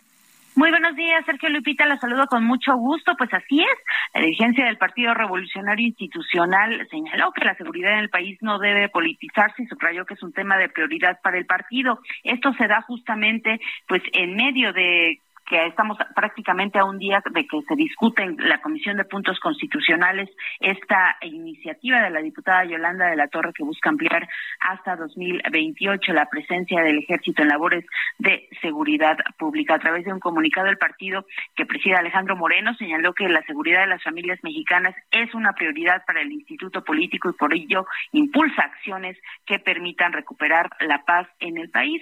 Eh, este comunicado, como ya les comentaba, se da a dos días eh, de que inicie esta discusión en la Cámara de Diputados y con miras y con el objetivo de que sea discutido y sometido a, consideración del Pleno de la Cámara de Diputados este mismo miércoles con el hashtag por la seguridad de México a través de sus redes sociales. El eh, PRI estableció que la seguridad del país no debe politizarse. Ah, señalaron que es eh, que hacer esto es negarles a millones de familias que puedan vivir en paz. La dirigencia priista puntualizó que es necesario atender con responsabilidad el tema toda vez que lo que está en juego es la vida de los mexicanos. En este contexto señalaron que eh, por la seguridad de México debe reconocerse que la Guardia Nacional no está lista para hacer frente al grave problema de inseguridad que padecen las familias mexicanas. Este es el reporte que les tengo. Muy bien, Elia, muchas gracias. Muy buenos días. Muy buen día. Bueno, y son las ocho con treinta y nueve minutos. Con Marcelo sí, con sí, vamos a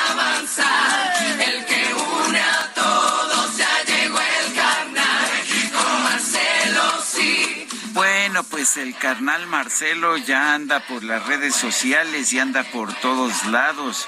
Comenzó a circular eh, ayer, domingo 11 de septiembre, una canción en apoyo a la candidatura a la presidencia del secretario de Relaciones Exteriores Marcelo Ebrard para 2024. Marta Delgado, subsecretaria de Asuntos Multilaterales y Derechos Humanos de la Secretaría, compartió en su cuenta de Twitter un video musical en el que se puede ver a personas levantar la mano izquierda mientras suena una canción alusiva a Marcelo Ebrard. Con Marcelo sí vamos a avanzar, el que une a todos, ya llegó el carnal es lo que dice esta canción que se refiere pues a las aspiraciones presidenciales del secretario de Relaciones Exteriores, el que representa al pueblo a nivel nacional, él es mi compadre, él es mi, mi carnal, él es el bueno, tu mejor app de México en las últimas semanas eh, han aumentado dichas manifestaciones. En fin, este es el, esta es la canción la canción con la que se está promoviendo ahora. Oiga, oiga, pero pero todavía todavía no es todavía no es tiempo, ¿no?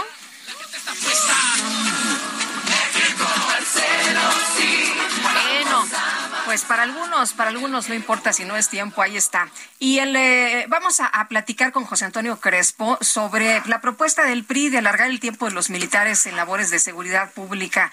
Eh, José Antonio, analista político, gracias como siempre por platicar con nosotros. Muy buenos días. ¿Qué tal? Buenos días.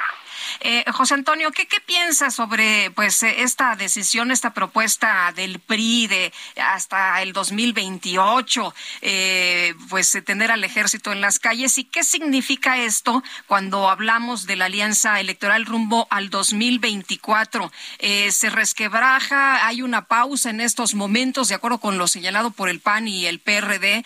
Pero ¿qué tan necesaria es una alianza electoral rumbo al 2024? Digo, sí, sí, al 2024. Sí, el tema yo creo que merece una reflexión mayor. Los propios partidos de oposición tendrían o deberían reunirse entre ellos para ver si puede haber alguna propuesta alternativa, incluso discutirla con el partido oficial sobre el asunto de que en 2024 el ejército tiene que regresar a las calles. Eh, es un asunto pues, técnico en, cuestión de seguridad y, jurídico, ¿no? Ver que si la ley, etcétera, qué tiene que decir, qué, se tendría que cambiar. Pero políticamente creo que esta propuesta por parte del PRI sí responde, todo indica así, a un intento de Alejandro Moreno y probablemente también Rubén Moreira, pues de que los dejen en paz en la persecución legal que pues que hay eh, sobre Alejandro Moreno, pero que podría venir también sobre Moreira u otros dirigentes del PRI. Pues creo que sí hay una intención de parte de estos dirigentes de, eh, encontrar algún arreglo, de apoyar en alguna medida o en algún punto al gobierno para que les den a cambio pues la impunidad.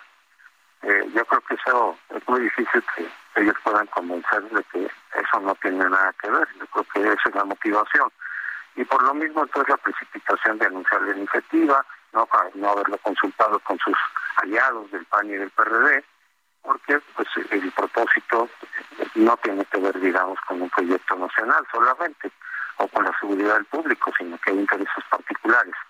Pero sí, sí es necesaria una coalición, todos los números apuntan, todos los cálculos que se pueden hacer desde ahora apuntan aquí, si la oposición va dividida, el PRI, el PAN, Movimiento Ciudadano por su lado, con tres candidatos, por ejemplo, eh, pues gana Morena, incluso con una votación que tuviera baja. Eh, si Morena en el peor escenario tuviera un 35% del voto eh, para la presidencia, pues el resto, que es muchísimo, 65%, se fragmenta en tres y gana Morena, incluso con una ventaja respetable. Entonces, la única manera de poder desafiar a Morena en 2024 es que vaya unida la oposición, los cuatro partidos de oposición, si fuera posible. Y si no, PRI, PAN, PRD, aunque Movimiento Ciudadano se fuera por su lado, habría quizá, dependiendo de cómo fueran los números, alguna probabilidad, pero más reducida. De lo contrario, pues simplemente gana Morena, repito, incluso con una votación que tuviera baja, eh, puede ganar Morena con facilidad. Eh, la, el tema es también, mencionabas tú que el tema de si se, si se retira o no el ejército de las calles en 2024 es muy significativo. Hay quien dice que si efectivamente el ejército se retirara de las calles en marzo del 2024 podríamos ver un caos porque en este momento no tenemos ninguna organización civil que pudiera hacerse cargo de la seguridad. ¿Qué opinas? Así es, efectivamente el problema es real. Yo no, yo no admito que hay un problema en ese sentido eh, es real, ¿no? Eh, se tendría a lo mejor que incumplir de nueva cuenta la ley. Yo no creo que si no hay efectivamente un cuerpo que se pueda hacer cargo ya eficazmente de la seguridad nacional, como no lo hay, pues entonces habría que pensar qué hacer. Por eso digo, sí sería bueno que PRI, PAN, PRD se reunieran a discutir ese punto, flexibilizaran un poco la posición y no pusieran en riesgo por ello la coalición, no les conviene a ninguno de ellos. Pues yo sí creo que amerita una reflexión más amplia, todavía hay tiempo, no, no de manera tan precipitada, eh, para ver qué se hace con eso. Porque yo creo que de todas maneras, si no se llegara o si la iniciativa presentada por el PRI se rechaza, por ejemplo, en el Senado, eh, lo cual salvaría aparentemente la coalición, pero sí deja esa situación sin resolver. Pues yo me imagino que el gobierno diría, bueno, pues como cuando Calderón se utilizó el ejército sin un marco constitucional, pues ahorita por la situación de emergencia, pues el ejército se queda en las calles, porque la oposición no nos quiso dar el marco legal, echarían la culpa a la oposición, desde luego, este el marco legal para que el ejército cumpla todavía con la función de seguridad. Ahora, el hecho de reconocer que la Guardia Nacional no estará lista, no basta para enfrentar este problema, pues es un reconocimiento de fracaso, por lo menos de fracaso relativo, porque la idea y lo que se había ofrecido es que la Guardia Nacional estaría lista para el 2024 para encargarse ya de los asuntos de seguridad. El pedir o solicitar una prolongación es un reconocimiento implícito de que no funcionó hasta ahora ese proyecto, requiere más tiempo. Bueno, el problema es muy complejo se puede entender, pero lo que lo que lo que procedería sería un diálogo primero entre los opositores para ver qué se puede proponer, qué se puede hacer eh, para salvar la coalición y al mismo tiempo hacer una propuesta y atender este asunto, que sí es un asunto que desde luego afecta a todo el país, no es una cuestión solo de los partidos. Y además, eh, antes del 2024 está Coahuila y está el Estado de México, ¿no? Sí, bueno, efectivamente, si se rompe la coalición desde ahora y no se dejan puertas abiertas, porque, por ejemplo, si pasa la iniciativa en el Congreso, el PAN dice que ya no tiene nada de coalición con el PRI. No le convendría al PAN, porque eso ya sería rendir la plaza completamente, no solo los del Estado de México y Coahuila, o a lo mejor Coahuila no, pero la, importante es el Estado de México, y desde luego el 2024, ahí nadie de la oposición sale ganando. Se sale ganando todas, todas, López Obrador y Morena, pero la oposición sale perdiendo. Yo digo que el PAN incluso si se aprobara esta iniciativa en el Congreso, tendría que mantener las puertas abiertas para ver la forma que se pudiera continuar la coalición.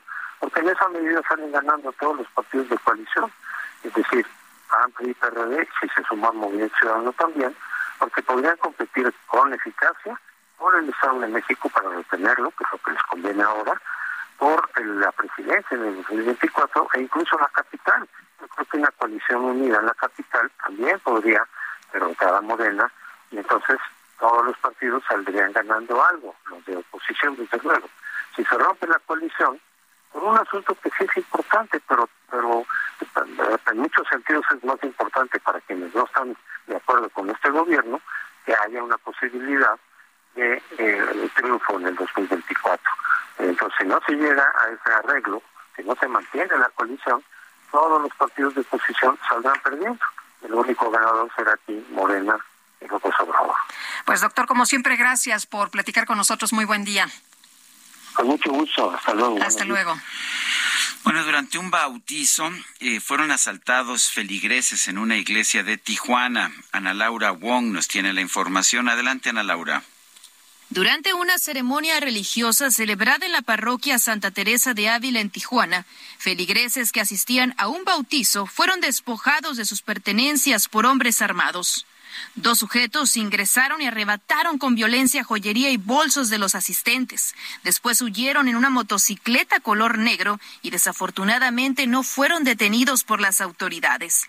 El arzobispo de la Arquidiócesis de Tijuana, Francisco Moreno Barrón, lamentó el asalto e hizo un llamado urgente a las autoridades de gobierno para reforzar la seguridad. La Iglesia Católica asegura que el hecho violento no afectará a la asistencia en los templos de la ciudad fronteriza. Desde Tijuana, Baja California, informó Ana Laura Wong. Gracias, Ana Laura. Oye, pues ya ni en la casa del Señor estás. Imagínate. Eh, tranquilo, ¿no? Bueno, el pasado sábado se registró un estallido de juegos pirotécnicos que dejó 39 heridos y un muerto allá en Santiago Tianguistengo. Vamos con Gerardo García, al Estado de México, que nos tiene más detalles. Hola, Gerardo. Hola, ¿qué tal? Muy buenos días, Lupita y Sergio. El estallido de juegos pirotécnicos dejó el saldo de 39 lesionados sin especificarse sexo y edades y un muerto. Esto en la villa de San Nicolás Coatepec, en Santiago Tenquistenco, en el Estado de México, confirmaron autoridades municipales y también estatales. El siniestro ocurrió después de las nueve de la noche del sábado dentro de las festividades a este santo de San Nicolás Tolentino. De acuerdo a testigos, un primer castillo prendió sin contratiempos en las de la iglesia de esta comunidad en la fiesta patronal y posteriormente ocurrió la tragedia al registrarse una detonación. El accidente quedó grabado y difundido en redes sociales, incluso se manejaron decesos en su momento, pero fueron desmentidos por, eh, desmentidos por el propio ayuntamiento de Tianquistenco. El ayuntamiento precisamente detalló que se tuvo 40 personas heridas, aunque una más falleció en eh, cuando ya tenía esta atención médica. La primera víctima mortal se trata de un hombre identificado como eh, Eufemio Reyes Ramírez. Del resto, 27 fueron dados de alta, cinco siguen graves en atención hospitalaria y siete estable y en observación médica. También las autoridades del Estado de México dieron a conocer que fueron trasladados a cuatro hospitales de tres municipios, el de Toluca, Metepec y también Jalaclaco. El reporte desde el Estado de México. Gerardo, muchas gracias. Muy buenos días. Muy buen inicio de semana. Y vamos a Veracruz. Este fin de semana, 12 veracruzanos murieron en un accidente carretero que ocurrió en Tamaulipas. Juan David Castilla nos tiene el reporte. Adelante, Juan, adelante, Juan David. Muy buenos días, Sergio y Lupita. Los saludo con mucho gusto desde el estado de Veracruz. Efectivamente, el gobernador de esa entidad, Clavo García Jiménez, dio a conocer que se está apoyando a los familiares de los 11 veracruzanos que fallecieron en este accidente del estado de Tamaulipas. Se trata de dos mujeres y nueve hombres de esta entidad quienes murieron tras el choque entre una pipa y un camión de pasajeros sobre la carretera Victoria-Monterrey a la altura del ejido San Francisco, municipio de Hidalgo, Tamaulipas. Decirle, Sergio Lupita, que el mandatario estatal indicó que el autobús involucrado en este siniestro salió de la ciudad de Huejutla, Hidalgo, con dirección a Monterrey, Nuevo León. Detalló que hasta el momento se indica que entre los fallecidos hay 11 personas que, personas que podrían ser originarios de Chalma, Cantoyuca, Catepec, municipios de esta entidad veracruzana. Por su parte, también platicamos, Sergio Lupita, con el director general de atención a migrantes en Veracruz, Carlos Enrique Escalante igual, y nos revelaba que los cuerpos de los fallecidos aún están en posesión de la Fiscalía General del Estado de Tamaulipas, en Ciudad Victoria, sin embargo, se están llevando a cabo los trámites correspondientes para que los cuerpos sean entregados a sus familiares lo antes posible. Hasta este momento se se dice que son 11, 11 veracruzanos que viajaban en ese autobús y que lamentablemente perdieron la vida, Sergio Lupita. Pues uh, gracias Juan David Castilla por este reporte. Excelente día, Sergio. Bueno, y subió a 20 el número de muertos por un accidente en la carretera Victoria Monterrey. El chofer de una pipa de remolque ya es investigado para determinar si tiene alguna eh, pues si tiene alguna responsabilidad. El choque entre esta pipa que transportaba combustible y un autobús de pasajeros provocó pues esta eh, este deceso de varias personas. Ya la Secretaría de Gobierno actualizó la cifra de muertos por los hechos ocurridos la tarde de este sábado en el municipio Son las ocho de la mañana. ocho de la mañana con cincuenta y cuatro minutos. Quiero recordarle a usted nuestro número para que nos mande mensajes de WhatsApp es el 55 2010 9647. ¿Algo querías decir, Lupita? Eh, rápidamente, Sergio, en su discurso del 16 de septiembre ya no tocará el tema eléctrico entre Estados Unidos y México. El presidente Andrés Manuel López Obrador, ¿te acuerdas cómo lo había propuesto? Así que se iba a envolver en la bandera ah, nacional. Sí, que notó un cambio en la postura de Biden, que hay un tono distinto y una actitud de respeto. Y entonces, pues ya, eh, si alguien estaba con el pendiente, ya no se va a tocar el tema. Son las 8.54. Regresamos.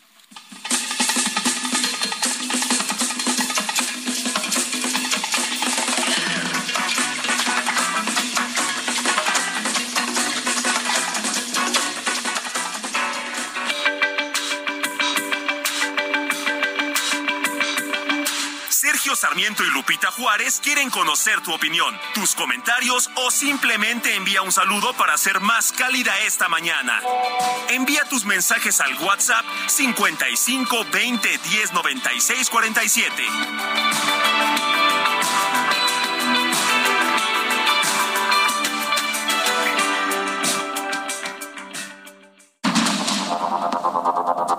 Continuamos con Sergio Sarmiento y Lupita Juárez por el Heraldo Radio.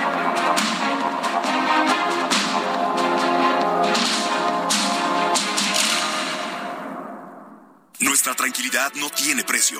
No hay nada mejor que saber que nuestros seres queridos regresan seguros a casa. Gracias al esfuerzo de todos, hoy Tamaulipas es uno de los estados más seguros del país. Ahora tú y tu familia recorren nuestras calles y carreteras con tranquilidad. Trabajando juntos, todo se puede lograr. Contamos con más policías, mejor capacitados, la tecnología de nuestros centros de videovigilancia y las estaciones TAM.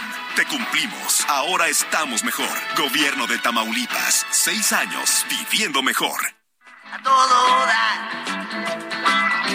Le gusta mucho rock and roll. Y ella me dice que me quiere y que no hay otro como yo. Y ya me confesó que ya es la encuerada de Avándaro, de Avándaro. Los que me oigan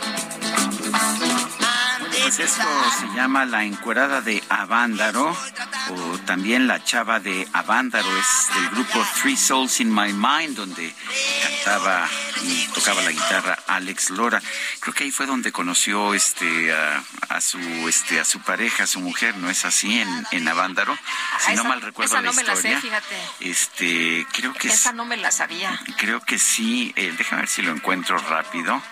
Eh, pero sí, tengo entendido que alguna vez lo escuché decir que ahí había conocido, ¿cómo se llama su mujer? Este. ¿Chela? A Chela, precisamente a Chela, sí. Pe- Déjame ver si. A ver, mientras les eh, doy esta, eh, estos mensajitos, eh, dice claramente el presidente está armando todo para ser el gran dictador y sus achichincles no piensan, solo actúan bajo sus órdenes. Tenemos, un, tenemos unos senadores y unos diputados borreguitos. Me gustaría saber cuáles son las ganancias secundarias, cuáles serán, cuáles ganancias secundarias tendrán, nos dice Judith. Bueno, y efectivamente Alex Lora ha contado la historia de que conoció a Chela, su compañera, esposa, su legendario amor, en 1971. Su domadora. Su domadora en el Festival de Avándaro. Efectivamente, eso es lo que ha contado en, en distintas entrevistas. Yo recordaba que alguna vez me lo había dicho en alguna entrevista. Dice que Chela y Alex Lora jamás pensaron que el Festival de Avándaro, esta es una nota que salió sobre ellos hace algún tiempo, transformaría sus caminos más allá de lo profesional, pero ese 11 y 12 de septiembre de 1971 cambió todo lo que ellos conocían del amor e iniciaron una relación en la que su pasión por la música los uniría desde el primer encuentro. ¿Cómo ves? Historia de amor. Desde el 71, imagínate nada más. Ya son 50 años, 51 años. Nada más y nada menos. Oye, pero tenemos más mensajes.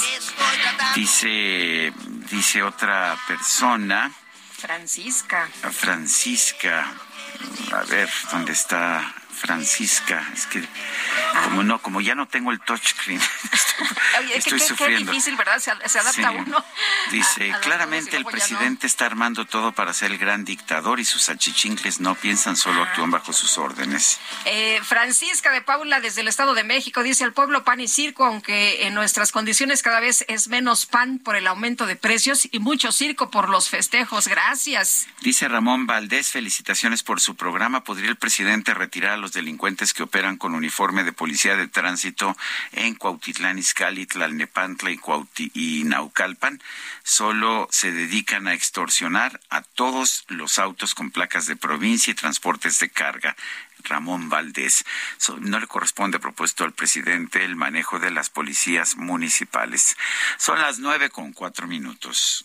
En Soriana, por México, lo damos todo. Compra uno y lleve el segundo al 50% de descuento en detergentes Viva, Carisma y Blancanieves, en tintes Nutrice y Media, en cremas Nivea y Suerox. Sí, lleve el segundo al 50% de descuento. Soriana, la de todos los mexicanos. A septiembre 12, aplican restricciones. La micro deportiva.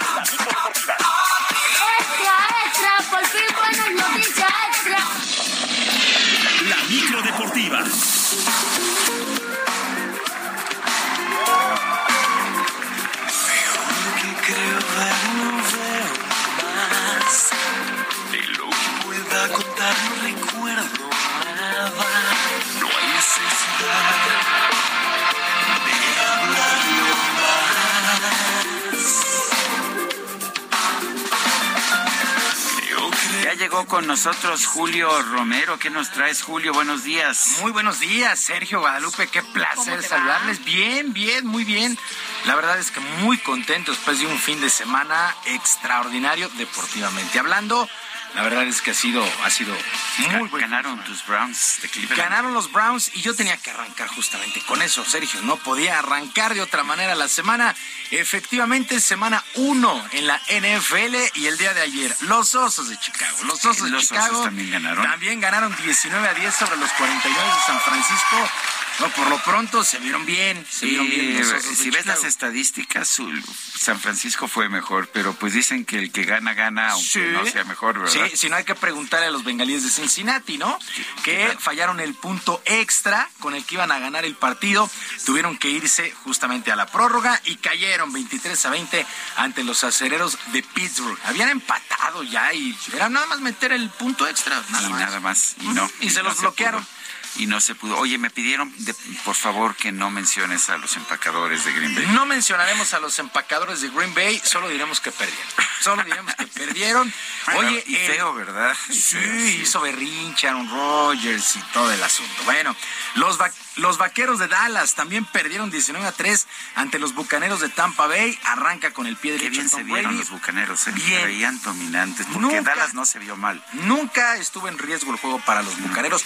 Y en contraparte, Dak Prescott, del mariscal de campo de los vaqueros, salió lesionado ahí de la mano. Va a tener que ser operado y se va a perder varias semanas, Dak Prescott. Bueno, eh, en otro juego que llamó la atención, los cargadores de Los Ángeles vencieron 29, 24 a 19 a el equipo de los Raiders. Los Patriotas de Nueva Inglaterra cayeron 20 a 7 ante los Delfines de Miami. Pues arrancó bien, arrancó bien. Y los Browns ganaron. Los Browns ganaron 26 a 24 a las Panteras de Carolina a los Browns. El segundo, la segunda mitad, bueno, a tronarse los dedos con este equipo de, sí de los Browns. Y para el día de hoy, lunes por la noche, los Broncos de Denver ante los halcones marinos de Seattle, es lo más destacado este fin de semana. Fue este domingo en la NFL, arrancó me parece la mejor liga del mundo con un espectáculo extraordinario, la NFL. Bueno, y del fútbol americano nos vamos al balompié local, resultados completos de la jornada 14 de la apertura.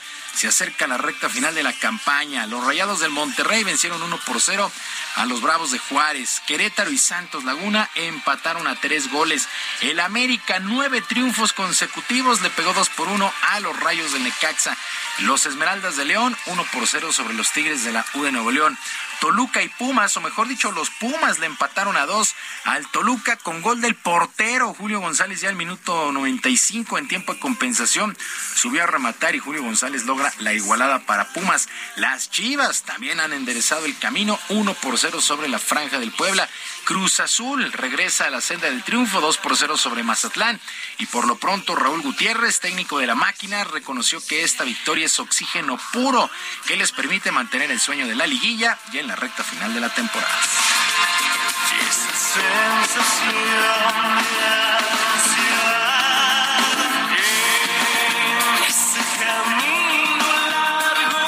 El resultado sin duda nos fortalece en todos, en todos sentidos porque estábamos buscando sumar, era, era imperativo sumar por, precisamente por eso, para mantenernos cerca de, de la posibilidad de esa zona. Entonces vamos viviendo el partido tras partido y, buscar el, objetivo que, que, nos hemos planteado todo el equipo, todos los muchachos, ¿no? que es eh, buscar colarnos a la, a la liguilla.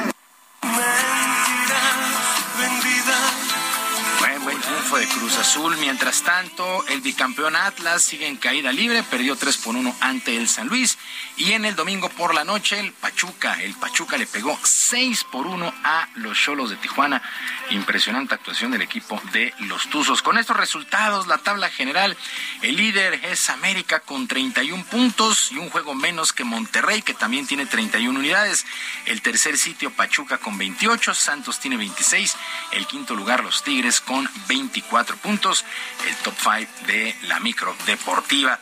Y el holandés Max Verstappen se llevó el Gran Premio de Italia a la fecha 16 de la temporada en la Fórmula 1 de automovilismo allá en el circuito de Monza.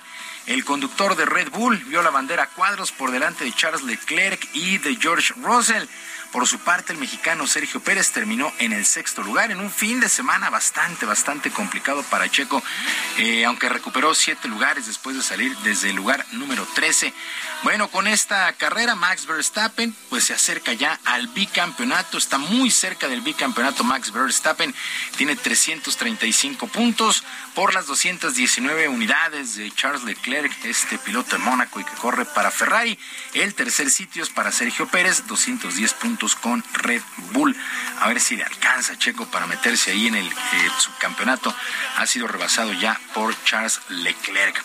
Y con una gran salida del cubano Elian Leiva, que trabajó por espacio de seis entradas y un tercio, con solamente cuatro hits recibidos, los Leones de Yucatán derrotaron una carrera cero a los Sultanes de Monterrey y emparejaron a un juego por bando la Serie del Rey, la gran final del béisbol de la Liga Mexicana. El juego se fue parejo hasta la quinta entrada cuando el catcher Sebastián Valle logró producir la única carrera de este juegazo, en verdad, juegazo.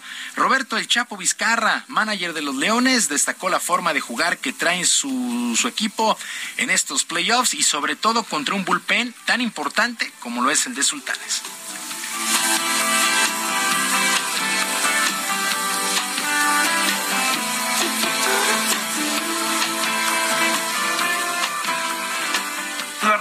Cambiar drásticamente de, de un día para otro. Se planean los juegos.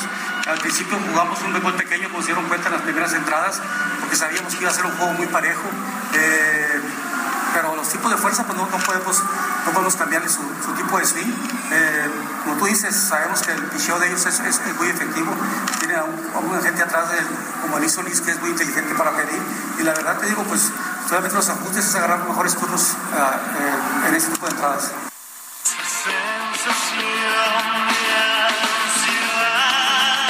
Ahora la Serie del Rey se traslada al Estadio Cuculcán de Mérida para martes, miércoles y jueves. Hay que recordar que el compromiso es a ganar cuatro de posibles siete duelos. Y llegó a su fin el US Open, el cuarto y último Grand Slam de la temporada en el mundo del tenis. Y en damas, la polaca Iga Swiatek resultó campeona después de vencer 6-2 y 7-6 a Ons Javer de Túnez, mientras que en la final varonil, qué final, qué final, Carlos Gran Alcaraz, juego, ¿eh? Juegazo. juegazazo, todo el US Open tuvo unos juegos Fue, espectaculares. fue un gran torneo, sí. Con unos puntos espectaculares y creo que cada torneo que pasa van subiendo ahí millitas en los saques, 219, 210 millas. Kilómetros, Cien- digo, porque bueno, sí, kilómetros, sí, mejor dicho, mejor dicho. 129, 130, millas, sí, 135 tienes toda la millas, sí. Es impresionante lo que hemos visto. Y el de ayer, bueno, Carlos Alcaraz. 6-4, 2-6, 7-6 y 6-3 sobre el noruego Casper Ruud, que dio un gran torneo Casper Ruud. Salió de la nada. Casper y qué nadie curiosas, qué curiosas las cosas. Casper Ruth siempre había sido pues uno de los jóvenes de las canchas, ahora ya era el viejo con 23 años. Con 23 años, efectivamente, eh, Carlos Alcaraz se convirtió en el tenista más joven en ganar este Grand Slam con apenas 19 años, supera los 21 que tenía Pete Sampras en 1990. Además, a partir de hoy llega al número uno en el ranking de la ATP. Alcaraz reconoció que es lo mejor que le ha pasado en su corta carrera, siempre acompañado de sus compatriotas y las personas de habla hispana en Nueva York. La verdad fue un gran torneo y un gran triunfo de Carlos Alcaraz. Sin duda alguna, Sí. sin duda alguna. Va a ser una leyenda, me parece, ese muchacho si no se lastima. Ojalá, ojalá esté, esté en condiciones. Escuchamos a Carlos Alcaraz.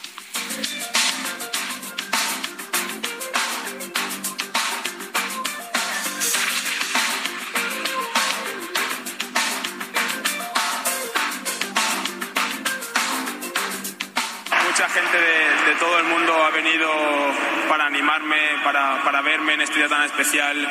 La verdad que el, el cariño y, y que, que- he recibido desde el primer día, desde la primera ronda, ha sido increíble.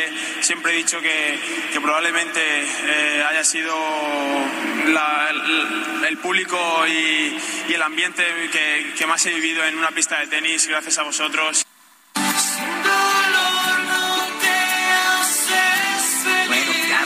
Alcaraz que conecta, tiene grandes golpes, es un gran jugador, está llamado a ser uno de los grandes. Bueno, ya para finalizar, continúa la buena racha de la golfista mexicana María Fassi, ya que este fin de semana terminó en el tercer lugar en el Queen City Championship en Cincinnati, en la gira de la LPGA, el golf de la LPGA.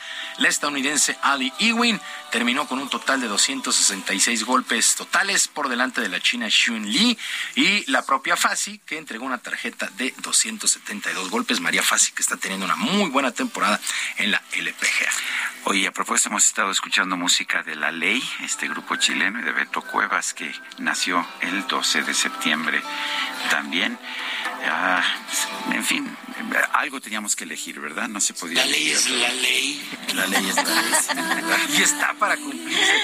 Felicidades Ay, al buen a, a- Beto Cuevas, una gran, Sí, gran un agrupación La Ley. Después él hizo ya su carrera solista y la verdad es que lo hace bastante, bastante. Qué buena banda. Sí, la verdad es que sí, sí, sí, la verdad es que sí, muy, muy buena banda.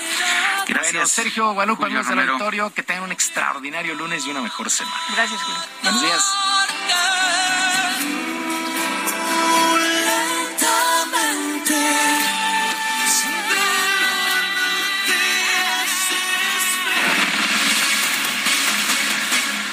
Continuamos con la información. El rey Carlos III, acompañado de sus hermanos Ana, Andrés y Eduardo, encabeza la procesión fúnebre que traslada el féretro de su difunta madre Isabel III del Palacio de Holyrood House a la Catedral de St. Giles eh, de Edimburgo. Esto para un oficio religioso. Así que ya han llegado los restos de la reina Isabel. Y por otra parte, el secretario de Relaciones Exteriores, Marcelo Ebrard, acaba de dar a conocer un tuit en el que dice damos la más cordial bienvenida al secretario de Estado de los Estados Unidos, Anthony Blinken, y a la secretaria de Comercio de ese país, Gina Raimondo, quienes asisten al diálogo económico de alto nivel acordado por los presidentes Biden y López Obrador, México y Estados Unidos, visión común, es lo que dice el canciller Marcelo Ebrard. Son las nueve con diecisiete minutos. Vámonos a un resumen de la información. El presidente Andrés Manuel López Obrador informó que en su reunión de esta tarde con el secretario de Estado de la Unión Americana, Anthony Blinken, va a tener una agenda abierta. Hay una reunión eh, de alto nivel para atender asuntos del tratado y también eh, bilaterales entre México y Estados Unidos. Y no sé si antes o después él va a estar aquí en Palacio. Es a la una y media de la tarde y es una plática eh, independientemente de la agenda ¿no? que se va a llevar a cabo, a desarrollar en esta reunión que se hace periódicamente. Bueno, por otro lado, el presidente López Obrador expresó su respaldo a la iniciativa que presentó el PRI en la Cámara de Diputados para extender hasta 2028 el uso de las Fuerzas Armadas en tareas de seguridad pública.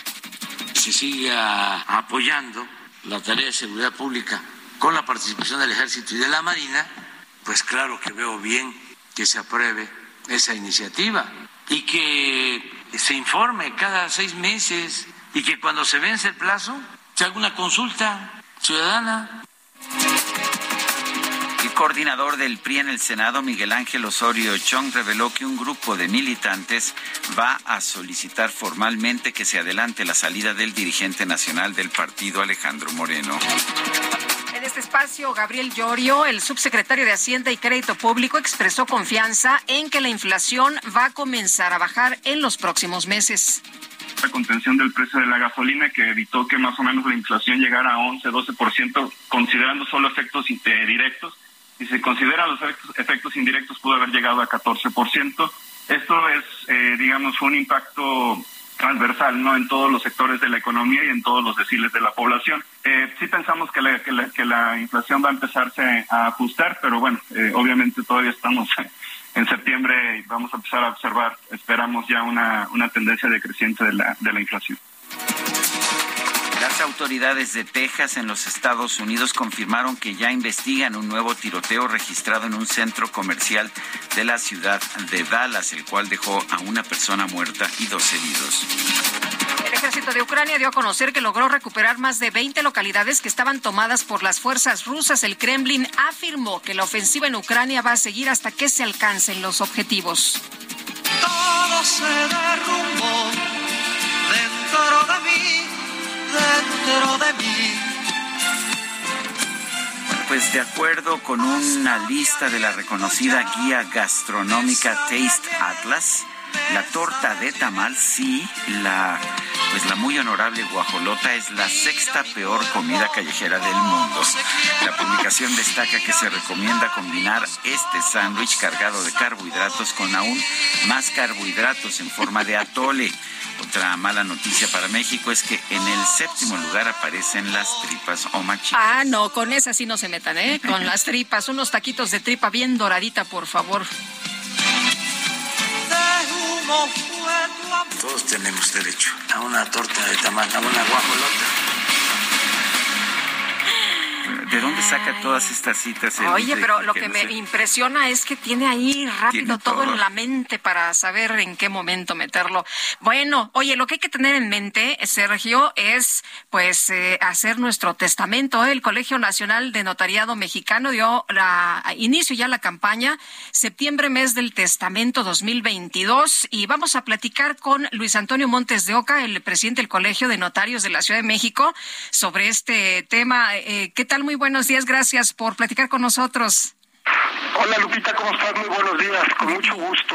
Bien, Luis Antonio, pues, ¿qué es lo que tenemos que hacer para poner, eh, para poner orden, para tener nuestro testamento listo? Si ya lo dejamos pasar allá en 2022, pues ahora sí ordenarnos. Hola, pues, pues mira, realmente esto es una campaña que se viene celebrando, que se, que se viene desarrollando desde hace 19 años. Es una campaña que se realiza en conjunto con el gobierno de- federal a través de la Secretaría de Gobernación, el Colegio Nacional del Notario Mexicano y los distintos colegios de cada una de las entidades federativas. En este caso a mí me toca presidir el Colegio de Notarios de la Ciudad de México. Y todos nos sumamos al, al esquema preventivo, que ese es el dato importante. Estamos fomentando una cultura de prevención en donde eh, procuramos, incluso los notarios apoyamos reduciendo en forma importante los honorarios que se cobran por el otorgamiento de un testamento para que las personas se acerquen al notario y otorguen su testamento. Te tengo que hacer la pregunta, ¿por qué es importante gente que dice, bueno, yo no tengo nada, ¿para qué dejo testamento? Y la otra es que cuesta muy caro. ¿Cuánto cuesta? Mira, eh, hola Sergio, ¿cómo estás? Muy buenos días. Bien, siempre es un gusto, Luis. Igualmente, muchas gracias por, por permitirme platicar con ustedes y con su auditorio. Eh, mira, realmente el testamento se reduce en más de un 50% en el costo de los honorarios.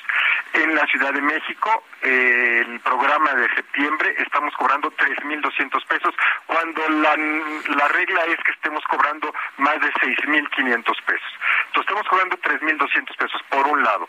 Por otro lado, estamos eh, asesorando gratuitamente a las personas que requieran que eh, pues se les platique, se les informe en qué consiste un testamento. Y bien lo decías tú ahorita, ¿por qué voy a otorgar un testamento o para qué lo otorgo si hoy no tengo nada? Es que el dato del testamento es que es uno de los actos que van a tener efectos hasta después de la muerte. Entonces posiblemente hoy yo no tenga nada, de acuerdo a tu punto de vista.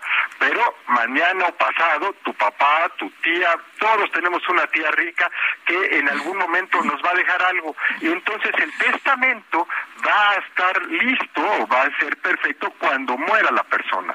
Y hasta entonces va a ser va a ser efectivo para poder transmitir esos bienes a quienes tú hayas dejado como herederos en ese testamento. Muy y entonces no tienes que estar haciendo uno cada 15 días.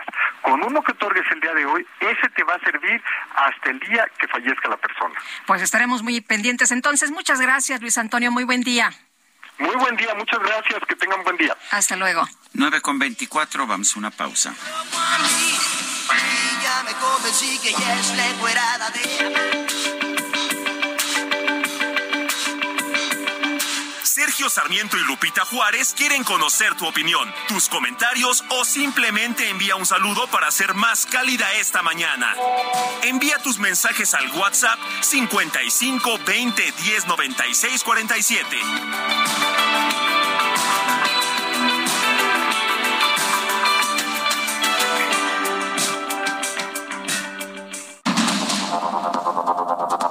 Continuamos con Sergio Sarmiento y Lupita Juárez por el Heraldo Radio.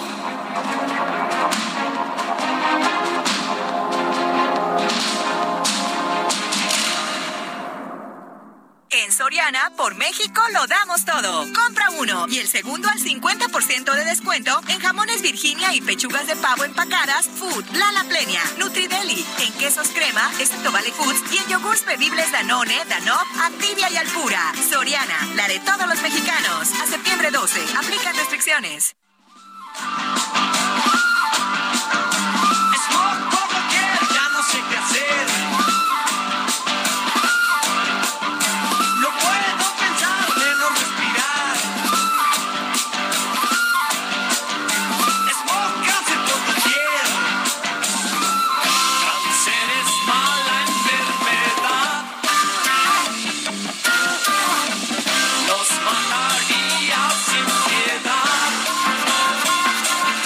Tuks eran uno de los grupos más populares del rock and roll allá de los años 60 y 70. Tocaban en la pista de hielo insurgentes, que ya no existe. Pero bueno, eran muy populares allá. Tocaban usualmente música en inglés, pero aquí en Avándaro cantaron esta que se llama Smog en español, los Tuk Tuks. Bueno, y hablando de la música, dice Maggie, en mi adolescencia acudí a las tardeadas que había en el Teatro 5 de Mayo en Tlatelolco y pude ver tocar muchas veces Peace and Love. Gracias, me hicieron el día. Y pone eh, una nota muy importante. Apenas tengo 68 años, ¿eh? O sea que hace 51 años, pues tenía 17 años. Bueno, dice otra persona, Sergio Lupita, ¿en dónde está la austeridad republicana que tanto pregona? Está gastando para el festejo del grito en circo una vez más y nadie dice nada. Firma Cata. Y Walterio Velasco, buenos días, felicidades al noticiario que está con todos. Saludos desde Oaxaca, pues saludos hasta Oaxaca, todos nuestros cuates. Por allá voy a andar este fin de semana, este próximo Sí, fin de semana en Está- se va a Oaxaca. poner bueno. Bueno, son las nueve de la mañana con 32 minutos. Vamos con Mónica Reyes, nos tiene información. Adelante, Mónica. Así es, Sergio Sarmiento, Lupita Juárez, ¿cómo están? Qué gusto saludarlos cada mañana. Y bueno, pues amigos, también les platico que en este regreso a clases, ustedes pueden estrenar eso que tanto quieren con pagos fijos Citibanamex.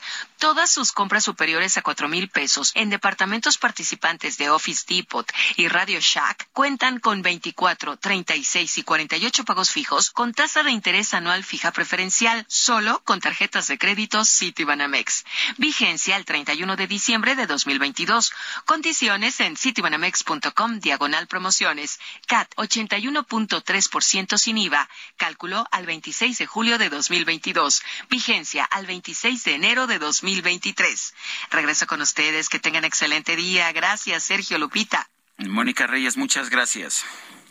Bueno, y vamos ahora con información de Juan Guevara. Juan, qué gusto saludarte. Buenos días. Lupita, mi querido Sergio, fíjese que eh, 21 años fue, eh, hace 21 años fue el ataque del 11 de septiembre, que a mí me tocó vivirlo en carne propia, por cierto. Eh, la ceremonia de ayer del presidente Biden fue eh, prácticamente en la zona cero y pues termina la larga y costosa guerra en Afganistán que Estados Unidos y sus aliados lanzaron en respuesta a los ataques terroristas.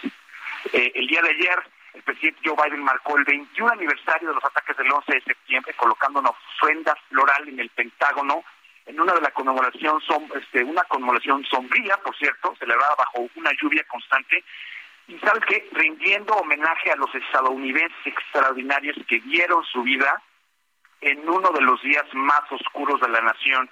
Eh, la ceremonia del domingo ocurrió poco más de un año después de que Biden terminara la larga y costosa guerra en Afganistán que Estados Unidos y sus aliados lanzaron en respuesta a los ataques terroristas.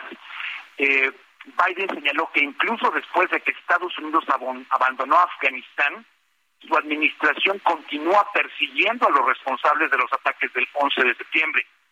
El mes pasado, Biden an- anunció que Estados Unidos había matado a Ayman al-Sahari, el líder de Al-Qaeda que ayudó a planear los ataques del 11 de septiembre en una operación clandestina. El presidente Biden dijo, nunca olvidaremos, nunca nos rendiremos. Nuestro compromiso es prevenir otro ataque contra los Estados Unidos. Eh, esto es importante porque eh, hace 21 años ya hay adultos en este país que vivieron después del, del 11 de septiembre y el país es radicalmente diferente de lo que fue antes del 11 de septiembre. Eh, y con esto también informarles que el día de ayer, el día de ayer, en Houston hubo ocho tiroteos en esta ciudad en menos de dos horas. Entonces, como siempre, el 11 de septiembre siempre están las fuerzas del orden en alerta máxima, porque siempre se presentan cosas de este tipo. Y bueno, estos tiroteos en Houston, los ocho que pasaron el día de ayer, sigo- sigue siendo noticia en desarrollo. Muchas gracias, Juan. Muy buenos días. Estamos pendientes. Buenos días. Eh, Juan, decías que, que habías, habías estado allá, estu- estuviste en Nueva York el 11 de septiembre del 2001. Sí, me tocó. Me tocó, yo estaba estaba en Nueva York este, el día 11 de septiembre eh, en un viaje de la universidad en la que yo estaba estudiando. Estábamos estudiantes eh, eh, terminando la carrera y fuimos a Nueva York para un tema de investigación y nos tocó, obviamente yo no estuve en la zona cero, pero estuve en Nueva York el día 11 de septiembre y puedo decirte que, que, que yo creo que hay pocas cosas que se pueden olvidar, como los gritos y la gente, nos tocó ver cómo se estaban lanzando la gente desde los desde los pisos del World Trade Center al, al, al piso. Es decir, cuando uno vivió el 11 de septiembre en carne propia y, y uno tiene compañeros eh, que tuvieron familiares que estaban trabajando en el World Trade Center y que, y que ahora ya no están con nosotros, fue un tema muy grave y, y realmente marca la vida de las personas. En este caso, a mí me marcó. Por supuesto, Juan. Gracias por compartirlo con nosotros. Un fuerte abrazo. Estamos pendientes. Un abrazo. Bueno, y se localizaron sin vida siete cuerpos de presuntos integrantes de un, grupo de delincuentes en el municipio de Jerez, allá en Zacatecas. Fanny Herrera, adelante con tu información. Sergio Lupita, buenos días. Pues así es, para informarles que autoridades de seguridad localizaron siete cuerpos sin vida de presuntos integrantes de grupos delincuenciales en el municipio de Jerez, Jerez, Zacatecas. En un comunicado, la Mesa Estatal de Construcción de Paz y Seguridad informó que durante las acciones operativas de vigilancia que realizaban las corporaciones de seguridad de los tres órdenes de gobierno, se percataron de la presencia de los cuerpos de siete hombres sin vida indicaron que todas las personas utilizaban ropa táctica y algunos contaban con siglas de un grupo delincuencial, sin embargo la autoridad no especificó a qué grupo pertenecía. Y pues bueno, los hechos ocurrieron mientras realizaban estos recorridos en una zona serrana de Jerez, en una brecha que conduce a los ranchos Los Mota, y ahí fue donde localizaron estos cuerpos. Y bueno, las autoridades informaron que en ese momento pues se desplegaron para realizar eh, ahora sí que el rastreo y resguardar el área de en la, en la, localidad. Hasta el momento, pues la Fiscalía General de Justicia pues está llevando la recolección de los indicios a fin de pues investigar qué fue lo que ocurrió al respecto. Pues esto es lo que tenemos para ustedes. Bueno, pues uh, muchas muchas gracias por esta información, Fanny. Buenos días. Buenos días. Y sigue la violencia en Zacatecas. Fresnillo, como ustedes saben, es uno de los municipios más peligrosos del país. Vamos a platicar con Simitrio Quesada Martínez, coordinador de bibliotecas de Fresnillo. Él es quien implementó aquel simulacro, ¿se acuerdan?, ante una balacera en un curso de verano. Simitrio, gracias por hablar con nosotros. Muy buenos días. Muy buenos días, Lupita. Buenos días, Sergio. Qué gusto estar con ustedes. Simitrio, ¿qué tan difícil es promover, fomentar la lectura y la educación en una zona de alto riesgo como es eh, Fresnillo? ¿Y qué tan importante, qué impacto tiene el fomentar la lectura en un lugar donde hay tanta violencia? ¿Ayuda de algo? ¿Qué tan difícil y qué tan, import qué tan importante? Eh, es, es difícil, no tanto porque vaya uno a una comunidad y esté cuidándose de que no haya camionetas siguiéndote o que se vaya a dar una balacera justo el día en que vas a visitar una biblioteca de una comunidad, sino porque está en todo momento esta narcocultura que impacta en los niños. Llega uno a la comunidad y los encuentra jugando al, al narcobloqueo, los encuentra uno jugando a la persecución. Eh, es algo muy terrible. No sé si tú recuerdes, Lupita o Sergio, eh, que hace tiempo acá en Zacatecas eh, unos niños asesinaron un gato en una colonia de la ciudad de Zacatecas y pusieron el cadáver en la puerta de la dueña del gato con un narcomensaje. Eh, diciendo que esto le iba a pasar a los demás gatos que estuvieran dando lata. Entonces ha permeado tanto la cultura del narcotráfico que eh, es difícil porque tenemos que luchar contra esa otra corriente cultural con bibliotecas que han sido abandonadas por décadas, no solo en Zacatecas, sino en todo el país, donde los acervos están desactualizados, los muebles están desvencijados. Muchas bibliotecarias creen que se trata solamente de cuidar una bodega con libros cuando se trata de sacar con, eh, salir con actividades y también por eso es importante, porque nosotros en las bibliotecas estamos a cargo de la educación no escolarizada. Ahora que desde el gobierno federal se van recortando los horarios de clase, que ya no hay programas de escuelas de tiempo completo, que ahora son cuatro o cinco horas al día contra 18 horas de series de narcos, de violencia, de ver que gente que se ha metido de halcón le va mejor económicamente. Por eso es tan urgente que estemos entrando. Ayuden algo. Nos está ayudando no como quisiéramos. Nosotros estamos enseñando lo, estamos actuando en la situación menos peor, que es, eh, estamos buscando el menos peor de los remedios, que es ante un entorno donde eh, te puede sorprender una balacera, ya no en la orilla del pueblo, sino en el mismo centro de la ciudad, en el mismo mediodía del domingo, se puede dar una persecución o un enfrentamiento. O cuando están entregando flores en la iglesia, pues que los niños ahora sepan siquiera cómo actuar es algo que se ha criticado mucho, pero también es algo muy necesario, porque si por decencia no le enseñamos eso a los niños, a rato vamos a estar lamentando varias muertes. Simitrio, hay quien dice que las bibliotecas ya no son necesarias en estos tiempos digitales, que pues que el celular inteligente puede reemplazar las bibliotecas. ¿Qué opinas? Tú como alguien que te dedicas a las bibliotecas de manera profesional. Gracias, Sergio. Opino dos cosas. La primera, eso de que las bibliotecas ya no son necesarias, que vayan a decírselo a las comunidades donde muy apenas alcanza a llegar la televisión, donde no hay señal de internet, donde no hay señal telefónica, y allí están las bibliotecas, aunque sea con una enciclopedia británica que está hablando de la República Democrática Alemana y la República Federal Alemana y Yugoslavia como nación, eh, el simple hecho de tener una biblioteca en una comunidad apartada sí nos ayuda. Eh, me lo han dicho aquí. ¿Por qué le das tanta lata al gobierno en lugar de que te alinees? ¿Por qué le das tanta lata cuando la biblioteca va a desaparecer de, de Zacatecas, de Fresnillo, de Guadalupe? Sí, de esos pueblos sí, Recordemos, Francisco Goitia, por ejemplo, es de un rancho de Fresnillo que se llama Patillos, que tiene 500 habitantes. La biblioteca más cercana de Patillos es la de la comunidad del Mezquite. Yo no puedo quitar la biblioteca del Mezquite, porque entonces dejo sin esa ayuda a los próximos Goitia, a los próximos arquitectos, ingenieros, eh, escritores, poetas, incluso políticos. Entonces sí necesitamos las bibliotecas en las comunidades más necesitadas. Y la segunda cosa que quiero decirte, Sergio, pues sí, este, este teléfono inteligente está haciendo que nosotros ya no retengamos los números telefónicos de nuestros amigos, de nuestros familiares.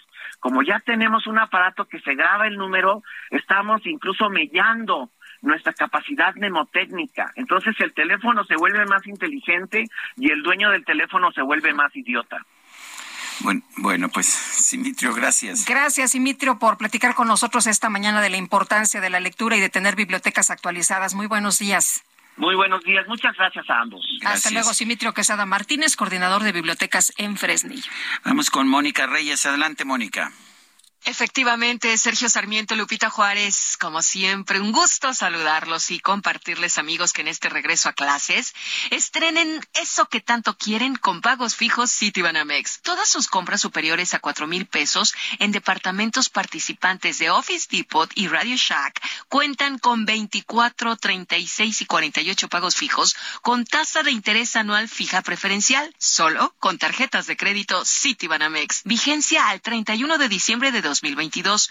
Condiciones en citibanamex.com diagonal promociones. CAT 81.3% sin IVA. Cálculo al 26 de julio de 2022. Vigencia al 26 de enero de 2023. Regreso con ustedes de nueva cuenta. Muchas gracias. Buenos días, Lupita y Sergio. Muy bien, gracias, Mónica Reyes. Y vámonos ahora con el comentario de Federico Arreola. ¿Cómo estás, Federico? Muy buenos días. ¿De qué nos platicas? ¿Qué tema escogiste? Pues el tema de Monreal, Liberal y Sheinbaum, este, solo para, para ser original, ¿no? es que nadie, nadie se ocupa de, ellos. Este, eh, bueno, el, primero quiero, quiero comentar que a Ricardo Monreal, este, con la descalificación tan fuerte del en su contra de parte del presidente López Obrador allá en Zacatecas hace pues tres días de viernes este, eh, lo llamó dijo que le hacía el juego a los conservadores y no sé todo, todo esto que dice Andrés Manuel cuando quiere verdaderamente lastimar a alguien eh, porque Monreal hubo un punto de vista distinto en la votación. Eh, relacionada con la Guardia Nacional, ahí en el Senado y todo esto. Eh, creo que Andrés Manuel este, le aplicó a Monreal la, del fútbol, cuando un jugador es muy caro y no rinde en la cancha, le liberan su carta, así dicen, este, creo que sobre todo en Europa, dicen que te quedas en libertad de buscar otro equipo, este, no tiene que te contrate ni tú ni nadie que pagarnos nada, adiós que te vaya bien. y sí, Monreal es un político muy caro, es muy, muy, muy demandante. Eh, exige mucho mantenimiento. Si el presidente no lo invita cada semana a desayunar, se molesta y arma escandalitos por aquí y por allá. Si no le garantizan la candidatura presidencial, eh, amenaza con dividir a Morena y irse a otro lado. Y bueno, pues ya le, yo creo que ya le tomaron la palabra y lo dijeron, vete, este, con Dante Delgado o con quien tú quieras. y ahora Monreal tendrá que que dar el paso. Creo que no se va a atrever, a mí Monreal siempre me ha parecido este, como rollo y no termina de, de aventarse si no va. A la segura una cosa lo que hizo en Zacatecas cuando se reveló cuando se pasó del contra el PRI. del PRI no contra el PRI de, de, un pleito con Ernesto Cedillo. Pero lo arropó Andrés Manuel en el PRD este, sí. Un PRD que empezaba a ir en, en, franco crecimiento. Oye, pero además fue de los primeros que se animó a hacer esto, ¿no? Porque antes no existía esto de, de brincar de un partido a otro tan fácilmente. Creo que el mismo año lo hizo también Leonel Cota en Baja California Sur y, ganó, como, como ganó Ricardo, este, por el PRD. Este, el, el PRD de López Obrador, ¿eh? el, el, que, el que movió. Yo creo que no se va a atrever a Montreal a irse. Como yo creo, cada vez que alguien comenta que Montreal se va a ir a la oposición, añade, y bueno, en las mismas podría estar Marcelo Ebrard, o hay mucha gente que simple y sencillamente dice, eh, muchos comentócratas, este, Ebrard como Monreal están listos para irse a la oposición. Lo dicen y lo dicen y lo dicen y lo repiten y si vamos a ver, podemos encontrar a Raimundo Riva Palacio, Joaquín López Noriega, este, el director editorial del Milenio, el que tú quieras diciendo, se van a ir a la oposición. Yo no creo que se vayan a ir, yo creo que les van a faltar este tamaño para, para un paso así. Este, o, o van a, a, ver que su cola no es tan corta como para andar, andar de rebeldes. Lo que no me sorprende, pero yo creo que, que es destacable, es que nadie dice que Claudia Sheinbaum se va a ir a la oposición si no es candidata presidencial. El, todo el mundo asegura que es la favorita de López Obrador y más allá de eso, en todas las encuestas que hemos conocido, sobre todo en, los últimos 10 días, tiene una ventaja apreciable sobre, sobre Marcelo, que es el segundo lugar y el único que está en competencia con ella, los demás, ¿no? Pero pudiera ser que no fuera la candidata porque Morena no lo decidiera, porque ella no quisiera, por, porque Andrés Manuel le pidiera seguir en el cargo por lo que sea, pero nadie dice Sheinbaum se va a ir a la oposición. ¿Por qué? Creo yo que la, diferencia principal entre Sheinbaum y Monreal y Ebrard es su biografía, su origen. Monreal y, Ebrard son políticos profesionales y por lo tanto, por lo tanto diría Andrés Manuel, son ambiciosos vulgares y harán todo lo que puedan por seguir creciendo en la política.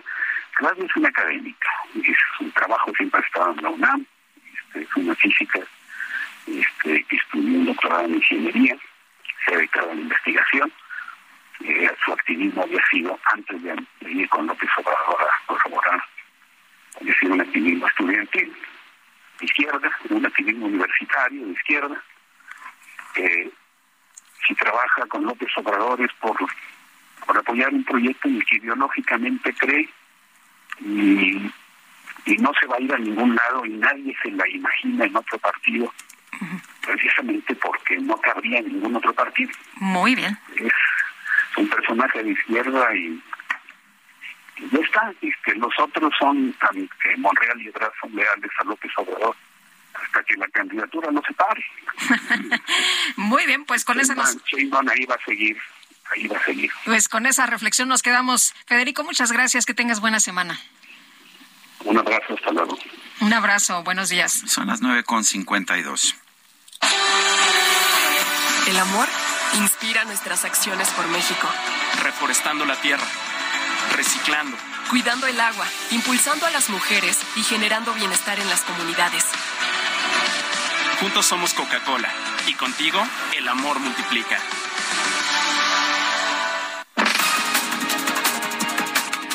Vamos a un resumen. Desde Palacio Nacional, el presidente López Obrador envió sus condolencias a las familias de las personas que murieron por el accidente registrado en la carretera Victoria-Monterrey. Bueno, y por otro lado, por otro lado, el presidente López Obrador informó que su discurso del próximo 16 de septiembre ya no va a estar centrado en la política energética de México, sino en la paz mundial. Voy a hablar sobre la paz en el mundo y sí voy a hablar sobre la postura de México sobre la guerra de Rusia y Ucrania. Y voy a presentar una propuesta a Naciones Unidas. Una propuesta la distinta, paz. distinta a la que ya conocemos. Parecida El ex candidato presidencial del PAN, Ricardo Anaya, denunció que el presidente López Obrador quiere hacer creer que para atender el problema de la violencia en el país solo hay dos caminos, abrazar a los criminales o vivir entre balazos. A través de Twitter, el canciller Marcelo Ebrard dio la bienvenida a México al secretario de Estado de la Unión Americana, Anthony Blinken, quien va a participar en el diálogo económico de alto nivel entre ambos países.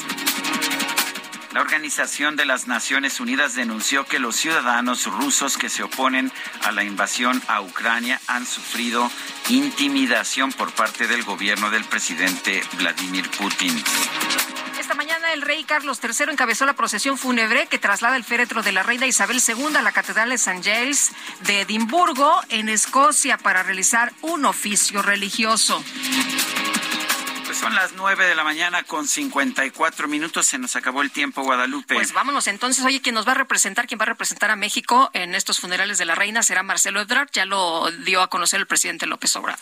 Pues me parece bien. En cambio, eh, pa- por España asisten el rey Felipe, su esposa Leticia. Se nos acabó el tiempo. Nos escuchamos Nos mañana. escuchamos mañanita. Aquí los esperamos siete en punto. Pásenla todos muy bien. Hasta mañana. Gracias de todo corazón. Heraldo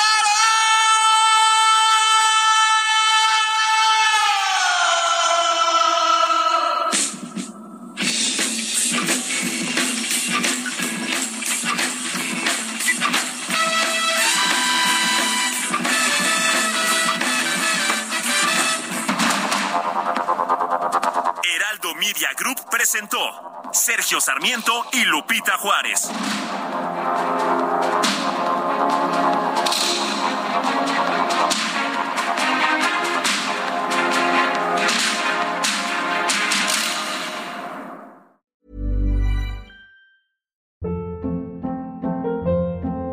Hold up. What was that? Boring. No flavor. That was as bad as those leftovers you ate all week. Kiki Palmer here, and it's time to say hello to something fresh and guilt-free. Hello Fresh. Jazz up dinner with pecan-crusted chicken or garlic butter shrimp scampi. Now that's music to my mouth. Hello Fresh. Let's get this dinner party started. Discover all the delicious possibilities at hellofresh.com.